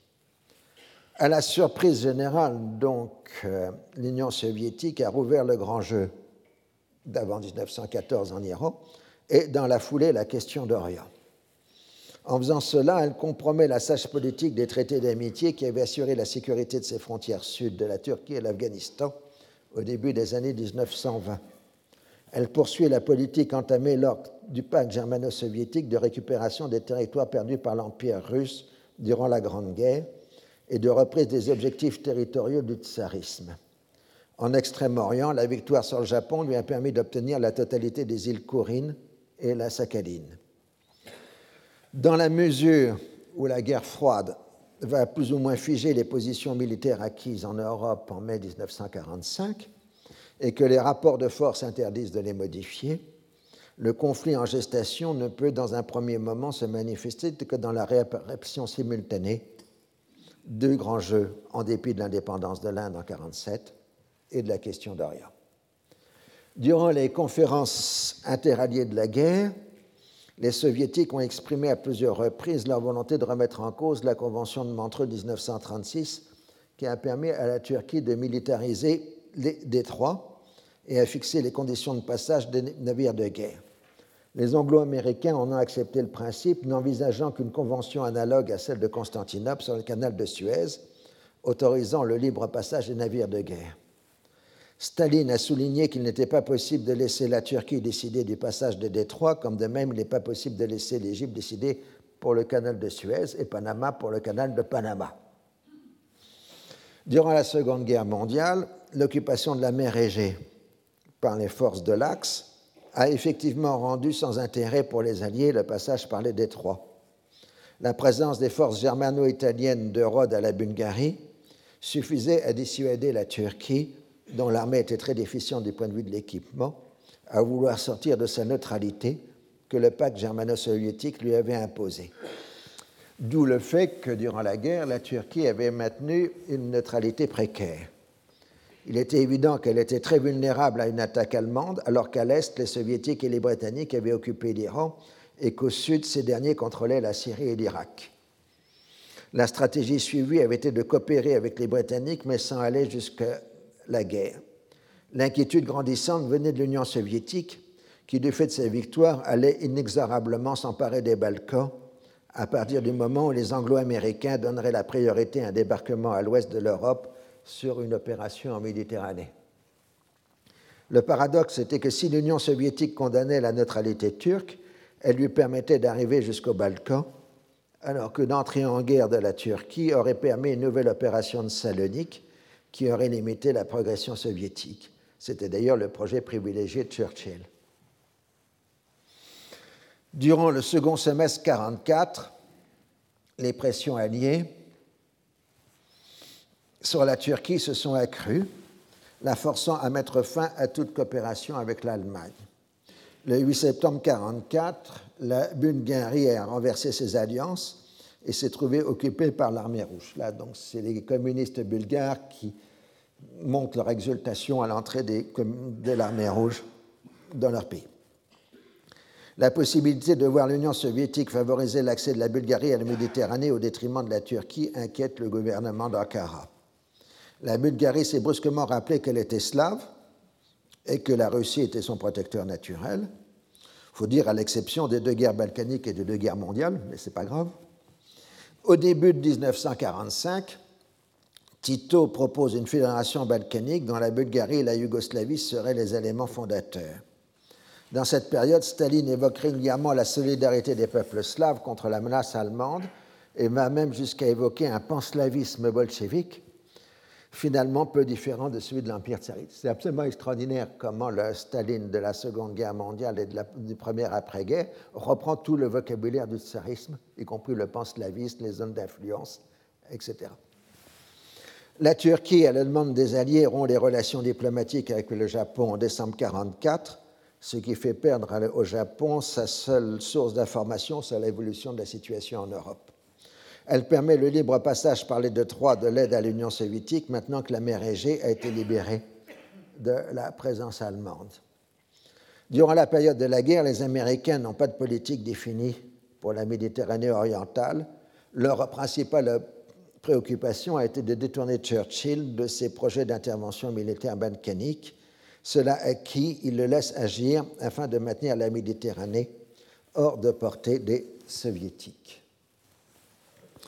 À Yalta, Staline utilise le curieux argument que la Convention de Montreux est caduque du fait que le Japon qui en est signataire ne compte plus et que la SDN qui en sert de cadre n'existe plus. Juridiquement, la SDN existe toujours et ne sera liquidée qu'en 1946 pour transférer ses biens et ses missions à l'ONU. Il est décidé de laisser la révision de la Convention à une réunion des ministres des Affaires étrangères. À la demande des Britanniques, il est accepté que la Turquie soit admise à l'ONU à condition qu'elle déclare la guerre à l'Allemagne d'ici février 1945, ce qu'elle fait le 23 février.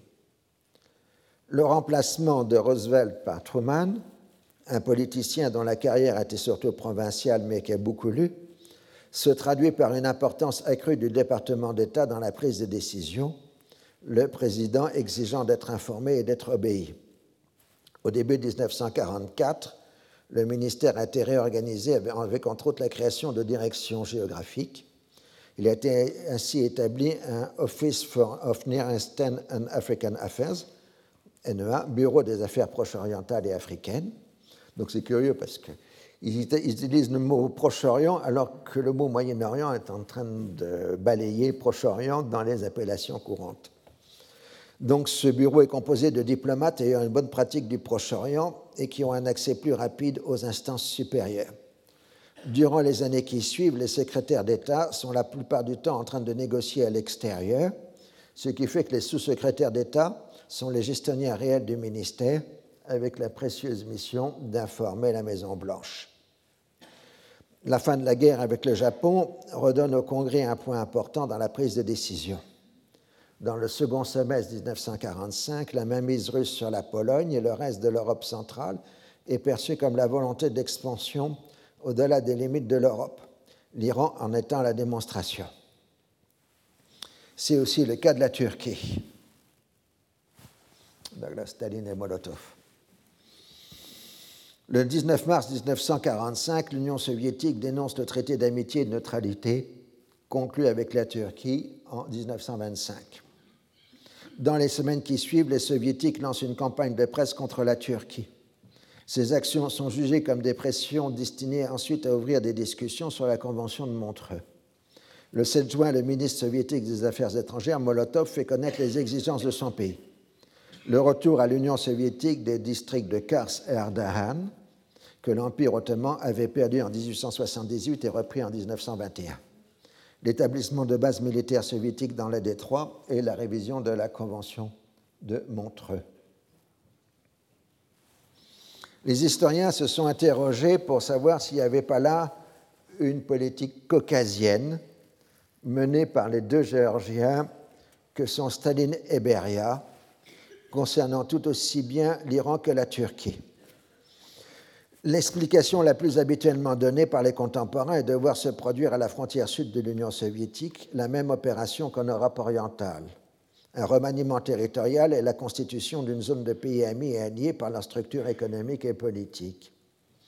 L'expansion soviétique ne se définit pas par l'anti-impérialisme, mais par la nécessité d'assurer la sécurité de l'Union soviétique, ce qui consiste à reprendre sur toutes les frontières la politique expansionniste des tsars, des documents récemment euh, libérés au canal d'accéder en, en, en, Russie ont montré aussi l'importance du dossier arménien. Euh, Puisqu'en fait, le projet soviétique en 1946, c'était en récupérant les districts de Kars et Ardahan, de les repeupler d'Arméniens que l'on ferait venir d'Europe de l'Ouest. D'où le fait que dans cette période, l'Union soviétique demande à la diaspora arménienne de revenir en République d'Arménie. Et il y aura plusieurs milliers de malheureux qui seront là et qui en fait se trouveront enfermés dans la Russie euh, stalinienne. Et pendant des décennies, ils espéreront ensuite de façon désespérée de revenir à l'Ouest en arguant de leur nationalité française, belge et autres, euh, euh, etc. Mais le motif premier qu'on n'avait pas compris à l'époque, c'était de repeupler d'Arméniens les districts euh, que la Turquie devrait céder à l'Union soviétique. Donc il y a bien une politique caucasienne à côté de la politique générale de l'Union soviétique. Alors, le refus est immédiat, sauf sur la révision de la Convention.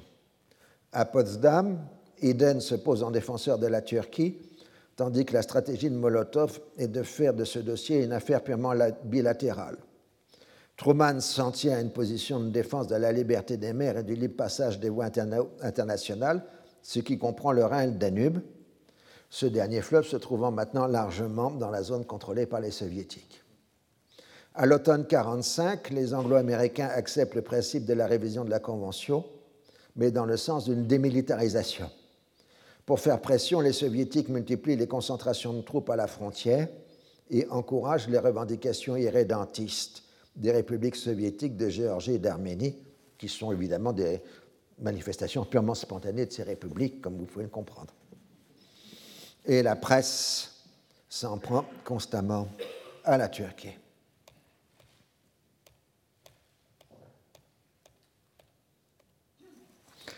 Progressivement, les décideurs américains acquièrent la conviction que Moscou veut satelliser la Turquie pour pouvoir étendre son influence à l'ensemble du Proche et Moyen-Orient.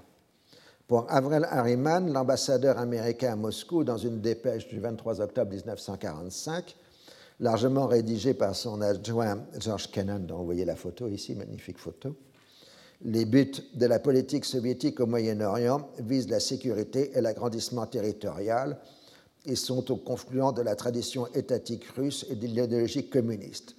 Il en est ainsi de la Turquie qui constitue une vulnérabilité dans le dispositif de défense et la clé d'accès à la Méditerranée.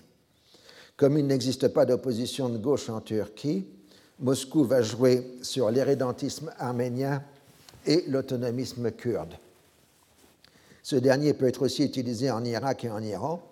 L'action est multiforme, dit le télégramme.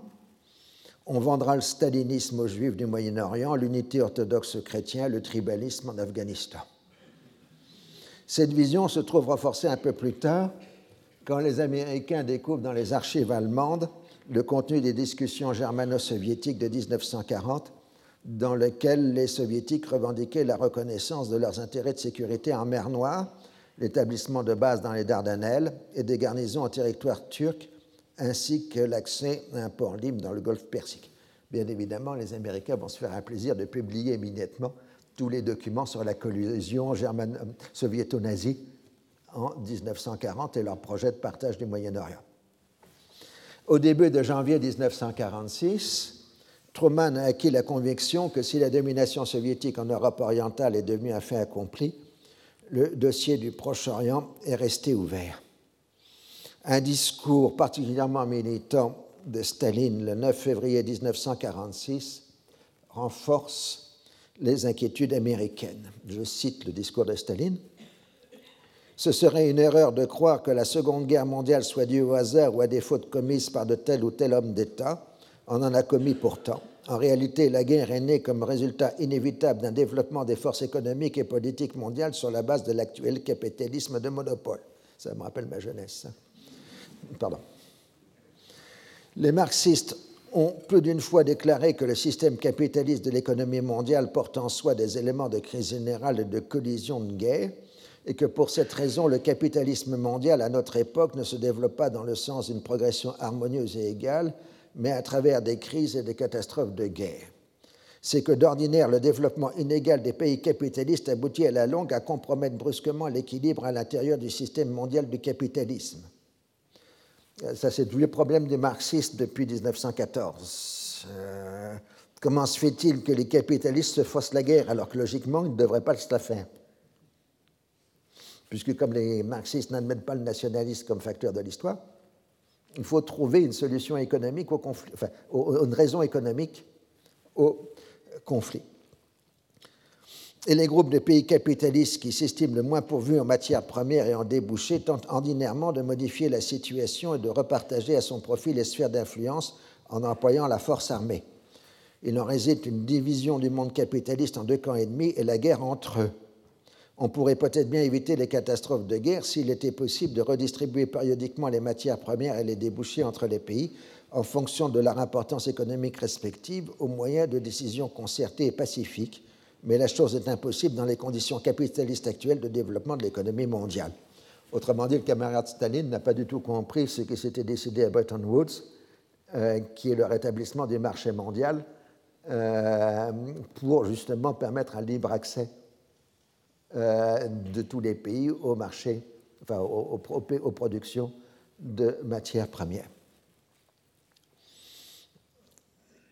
La victoire justifie l'ampleur des sacrifices faits depuis la Révolution de 1917, en particulier l'industrialisation et la collectivisation des terres. Les autres orateurs du meeting, parce que c'était les élections en Union soviétique, on s'interrogeait pour savoir si le parti allait les emporter. Enfin, il y avait le, parti qui se présentait. Euh, les autres orateurs soulignent que si le Japon et l'Allemagne ont été éliminés, il ne reste pas moins que l'encerclement capitaliste se poursuit on en tire la conclusion qu'il s'agit de briser l'encerclement. Alors tout ça, c'était en réalité un discours tout à fait ordinaire de Staline, euh, comme il en produisait presque au kilo. Euh, mais dans le contexte, ça a été un, signal d'alerte complet du côté de l'ambassade américaine à Moscou, qui va conduire George Kennan, qui dirige par intérim l'ambassade, à son fameux long télégramme du 22 février 1946. Dans ce texte, donc ce célèbre long télégramme, puisqu'il fait plusieurs milliers de signes, il reprend le contenu du discours de Staline sur la nécessité de briser l'encerclement en attisant les dissensions entre pays capitalistes. Ces dernières ne sont pas inévitables comme le montrent les relations entre les États-Unis et la Grande-Bretagne. Ce qui explique cette vision névrotique du monde est le sens traditionnel de l'insécurité chez les Russes. Il affecte plus les dirigeants que le peuple. Ils ont toujours senti que leur pouvoir est relativement archaïque dans la forme, fragile et artificiel dans sa fondation psychologique, incapable de résister à la comparaison avec un pays occidental, d'où la nécessité de cacher la réalité à sa population comme aux étrangers. C'est en 1946 hein, qu'on parle. Les Russes vivent de façon permanente dans une atmosphère de conspiration et de déni de la vérité. Pour eux, la vérité objective n'existe pas. Donc le long télégramme se poursuit en expliquant que l'orientation du régime vers une, vers une militarisation fondée sur l'industrialisation, tous les moyens seront bons pour affaiblir les puissances occidentales, en particulier dans le monde colonial. Il a la conviction qu'aucun modiste vivendi durable ne pourra être obtenu avec les pays capitalistes mais contrairement à l'éclairisme, il n'est pas aventuriste et ne prend pas de risques inutiles. Il comprend la logique de la force et fait retraite en cas de force résistance. Il faut être lucide sur la réalité du système soviétique. Le communisme se nourrit des faiblesses des sociétés occidentales, d'où la nécessité d'y remédier et de projeter vers l'extérieur une image beaucoup plus attrayante que celle que donnent les Russes. Donc ça, c'est le long telegram qui va être circulé dans les milieux dirigeants américains, alors que c'était au départ un simple télégramme diplomatique. Et il va être complété un peu plus tard par un texte plus long encore de George Kennan, mais signé X, dans la revue Foreign Affairs, qui reprend euh, les termes du long télégramme, mais qui ajoute qu'il n'est pas question de remettre en cause les faits accomplis de la Seconde Guerre mondiale, mais de contenir les tendances expressionnistes russes. La contrainte ainsi exercée forcera l'Union soviétique à la modération ou à la rupture du système. C'est pour ça qu'on considère que George Kennan est le grand architecte de la stratégie américaine de la guerre froide, parce que non seulement il a identifié les facteurs de l'expansion soviétique, mais surtout la méthode pour le bloquer. Il ne s'agit pas de reconquérir ou de conquérir ou de combattre militairement l'Union soviétique, il s'agit de la contenir pour la forcer à craquer un jour. Et c'est ce qui se passera dans le réel, plus long probablement que ne l'attendait George Kennan en 1946, mais il a eu historiquement raison en 1989, 1991.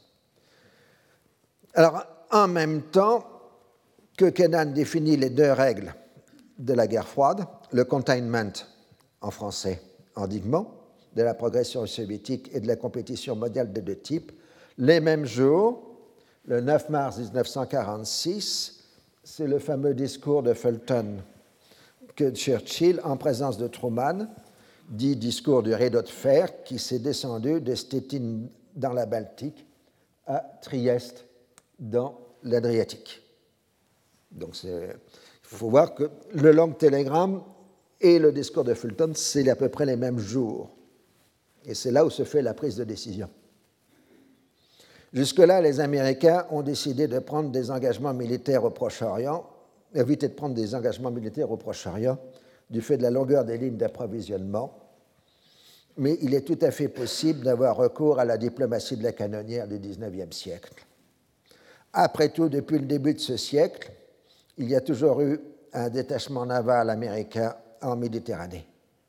On profite d'une occasion protocolaire pour envoyer de cuirassés Missouri, celui sur lequel la capitulation japonaise a été reçue, à Istanbul, où il reçoit un grand accueil populaire, puis au Pirée, le début avril 1946. Donc là, vous avez euh, le Missouri entrant au port du Pirée euh, en, avril 1946.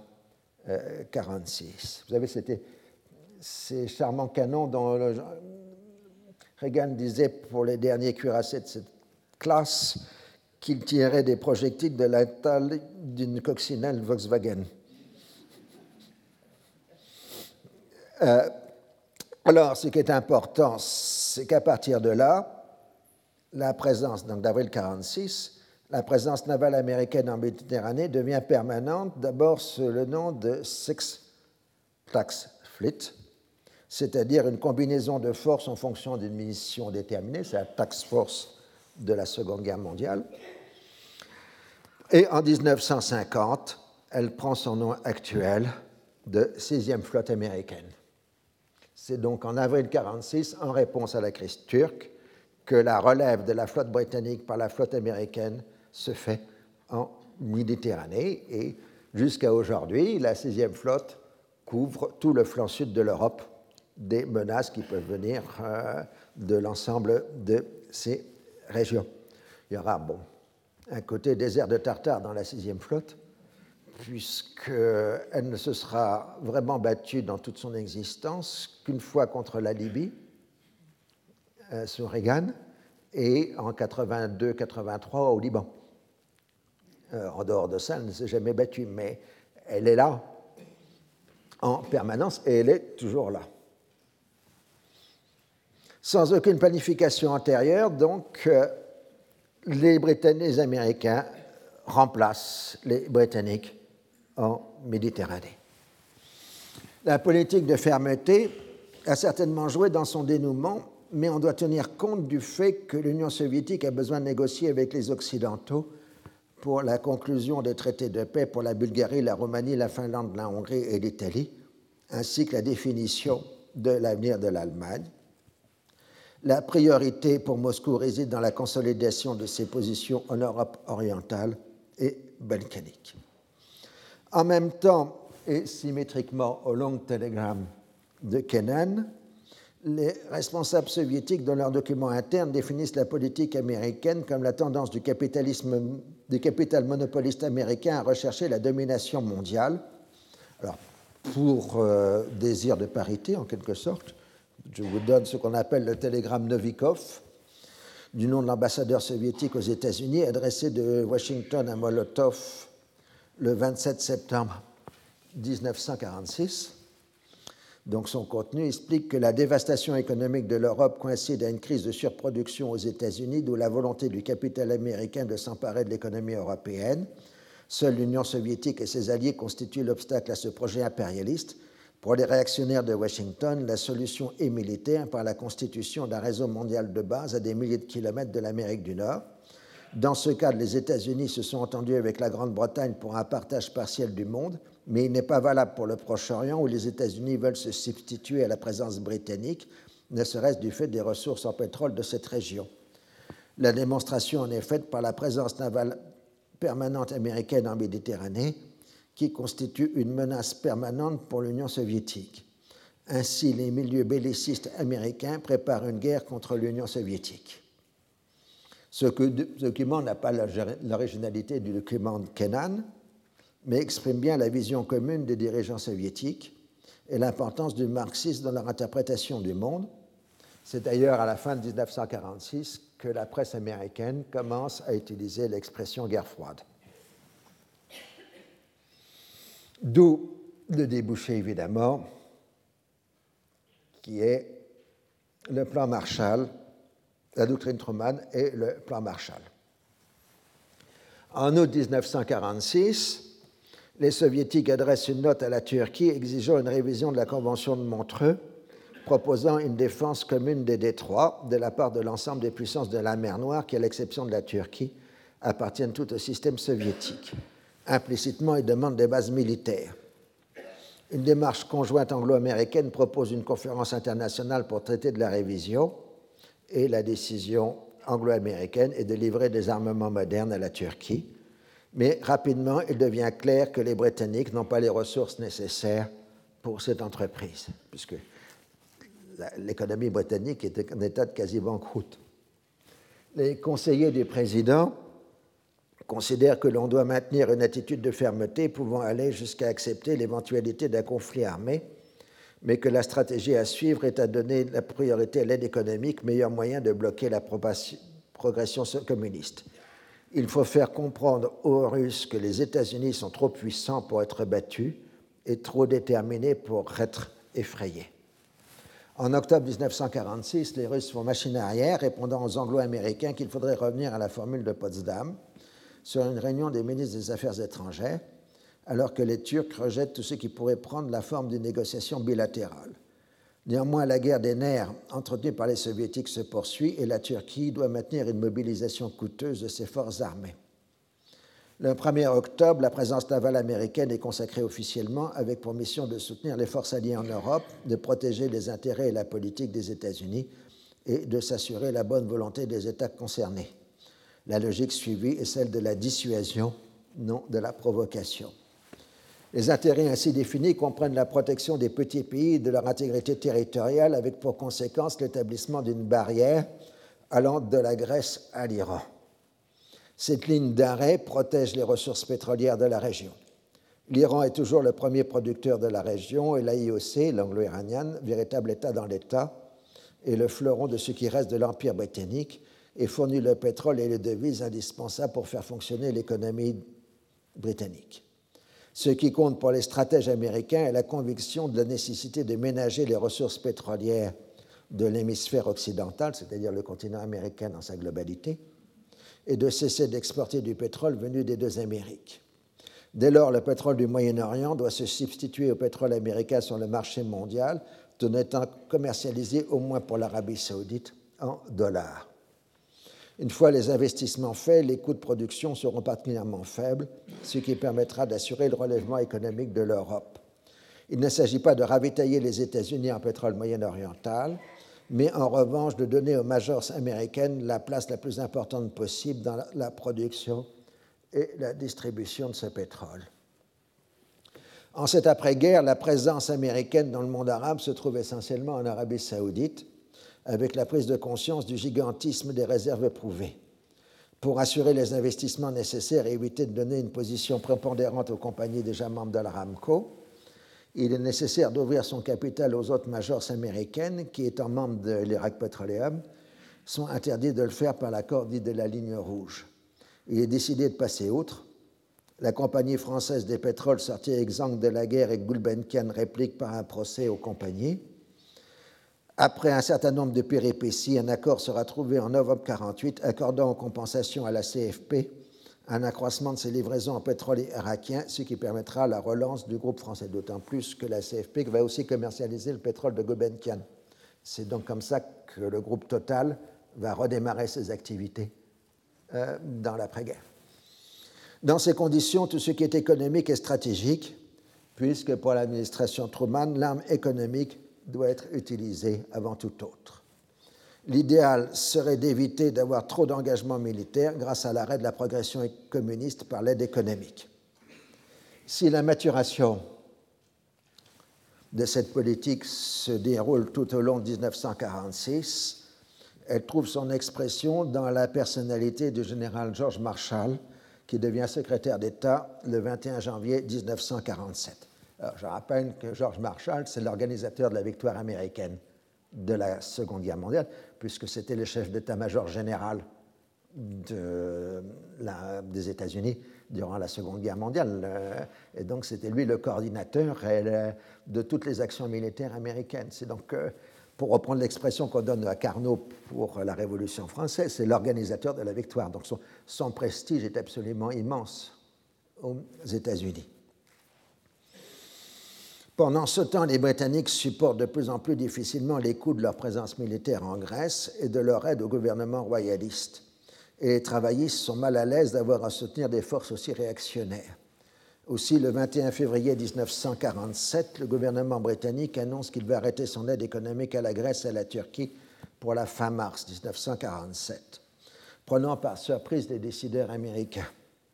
Pour Londres, il ne s'agit pas d'abandonner toute vocation impériale, mais d'un redéploiement sur l'Orient arabe, mais Washington l'interprète comme un signe supplémentaire du déclin britannique, puisque dans cette même semaine, nous aurons l'occasion d'y revenir, de 1947, la Grande-Bretagne annonce son retrait de la Birmanie, de l'Inde et de la Palestine. Dans ce contexte, les informations montrent que la Grèce se trouve en situation critique face à la guérilla communiste le département d'État était déjà engagé dans une démarche d'accroissement de l'aide. L'unanimité se fait immédiatement sur la nécessité de substituer à l'allié défaillante. Il faut l'accord du Congrès où les républicains viennent juste de remporter la majorité. On lui explique que si la Grèce tombe, la contagion communiste infectera tout aussi bien la France que l'Italie, que l'Asie mineure et l'Europe. C'est la fameuse théorie des dominos qui va être un des traits majeurs de la guerre froide, dans les deux sens. Hein les alliés occidentaux vont se lancer dans la guerre froide pour empêcher que les dominos occidentaux tombent. Et la curiosité de l'histoire, c'est que la fin de la guerre froide, ce sera la chute des dominos soviétiques, à partir de la chute du mur de Berlin.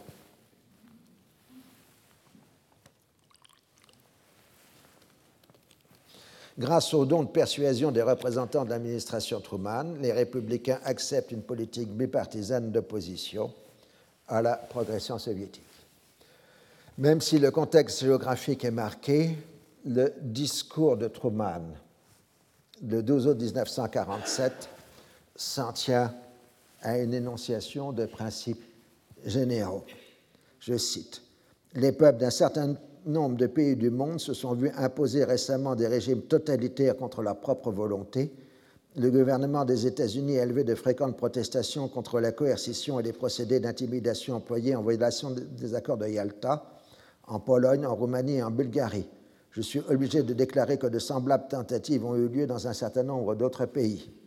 Au moment présent de l'histoire du monde, presque toutes les nations se trouvent placées devant le choix entre deux modes de vie, et trop souvent ce choix n'est pas un libre choix. L'un de ces modes de vie est basé sur la volonté de la majorité, ses principaux caractères sont des institutions libres, des gouvernements représentatifs, des élections libres, des garanties pour la liberté individuelle, la liberté d'expression et de religion, et pour être libre de toute oppression politique. Le second mode de vie est basé sur la volonté d'une minorité imposée à la majorité.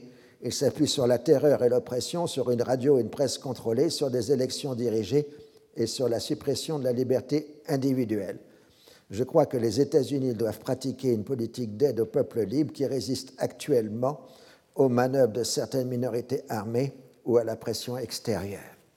Je crois que nous devons aider les peuples libres à accomplir leur propre destinée selon leur mode de vie propre.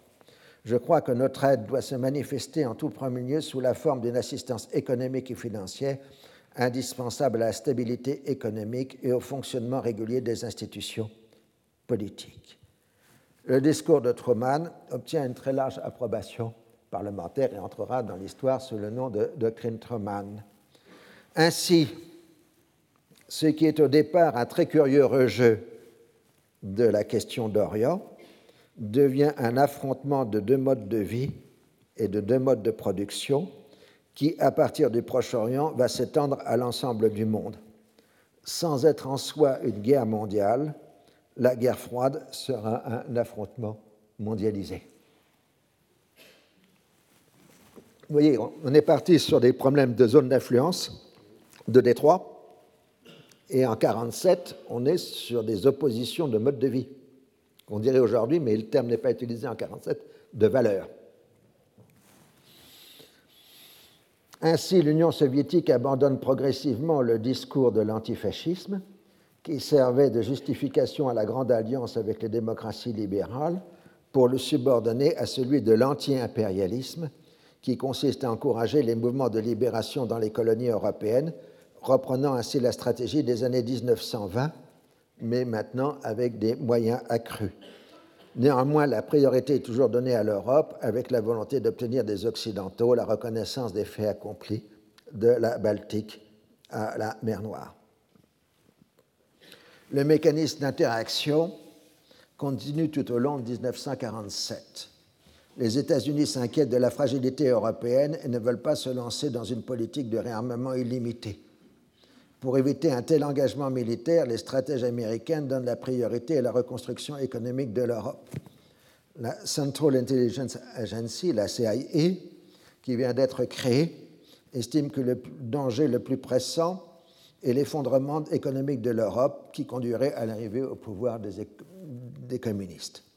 Les 13 milliards de dollars fournis aux Européens de 1945 à 1947 n'ont permis que de secourir et non de relancer les économies des pays concernés. Au-delà, il y a le dollar gap. La faiblesse des exportations européennes ne permet pas aux Européens de financer leurs achats de produits américains, en particulier les biens intermédiaires indispensables pour établir l'infrastructure de production. Aussi, les planificateurs américains en particulier Kenan qui a quitté Moscou pour revenir à Washington, travaillent à un plan global en même temps qu'ils élaborent la doctrine Truman. Rapidement, l'idée se dégage d'un plan prenant l'Europe de l'Ouest dans son ensemble, avec pour objectif de supprimer les divers goulots d'étranglement qui entravent le redémarrage de l'économie. Pour éviter une confrontation, l'offre sera proposée aux pays sous domination soviétique afin de conduire Moscou à la refuser. Si le président des États-Unis a bien évidemment approuvé le plan, ce sont les stratèges du département d'État qui l'ont conçu. Marshall, en tant que secrétaire d'État, a choisi d'annoncer le projet dans leur discours prévu le 5 juin 1947 à l'université d'Harvard. Il passe d'abord presque inaperçu. Ce n'est que progressivement que l'ampleur du projet se dévoile. Au grand soulagement des responsables américains, leur offre est rejetée par les soviétiques. Durant l'été 1947, les 16 pays qui ont accepté la proposition américaine arrivent à s'entendre dans la conférence de Paris, en dépit de l'hostilité française à un relèvement économique de l'Allemagne. Le 16 septembre 1947, ils arrivent à un texte commun qui permet ensuite à l'administration Truman de vaincre les nombreuses réticences intérieures.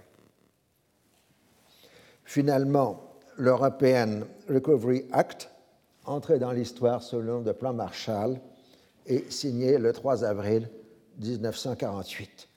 En bon politique, Truman a préféré que l'on donne le nom de George Marshall, personnalité respectée de tous et homme de consensus, plutôt que le sien, qui aurait provoqué l'animosité d'une partie des républicains.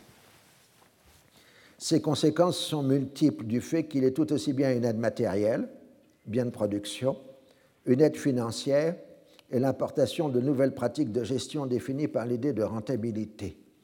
Il n'est pas une simple injection d'argent, donc je vous en supplie, cessez de réclamer des plans Marshall pour ceci ou pour cela. mais bien tout un programme cohérent, intelligemment pensé. Il habitue les Européens à penser en termes d'espace économique uni et trouve son prolongement dans le lancement d'une politique d'abaissement des barrières douanières entre les principales puissances industrielles. Le GATT, au General Agreement on Tariffs and Trade, accord général sur les tarifs douaniers et commerce, est lancé le 30 octobre 1947 et aussi une dimension parallèle du plan Marshall.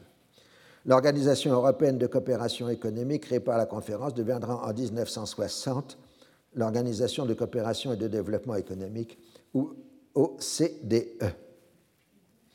Ainsi, les planificateurs américains, dans le but tout aussi bien d'éviter que les Européens provoquent une troisième guerre mondiale que d'endiguer la progression soviétique, ont constitué les accords de coopération monétaire dits de Bretton Woods, les mécanismes de l'Union européenne et la réduction des tarifs douaniers, c'est-à-dire l'ouverture vers la mondialisation.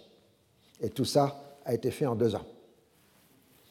Le National Security Act de 1947 met fin à l'indépendance des différentes armes de l'armée américaine pour les réunir dans ce qui deviendra en 1949 le Department of Defense, le DoD.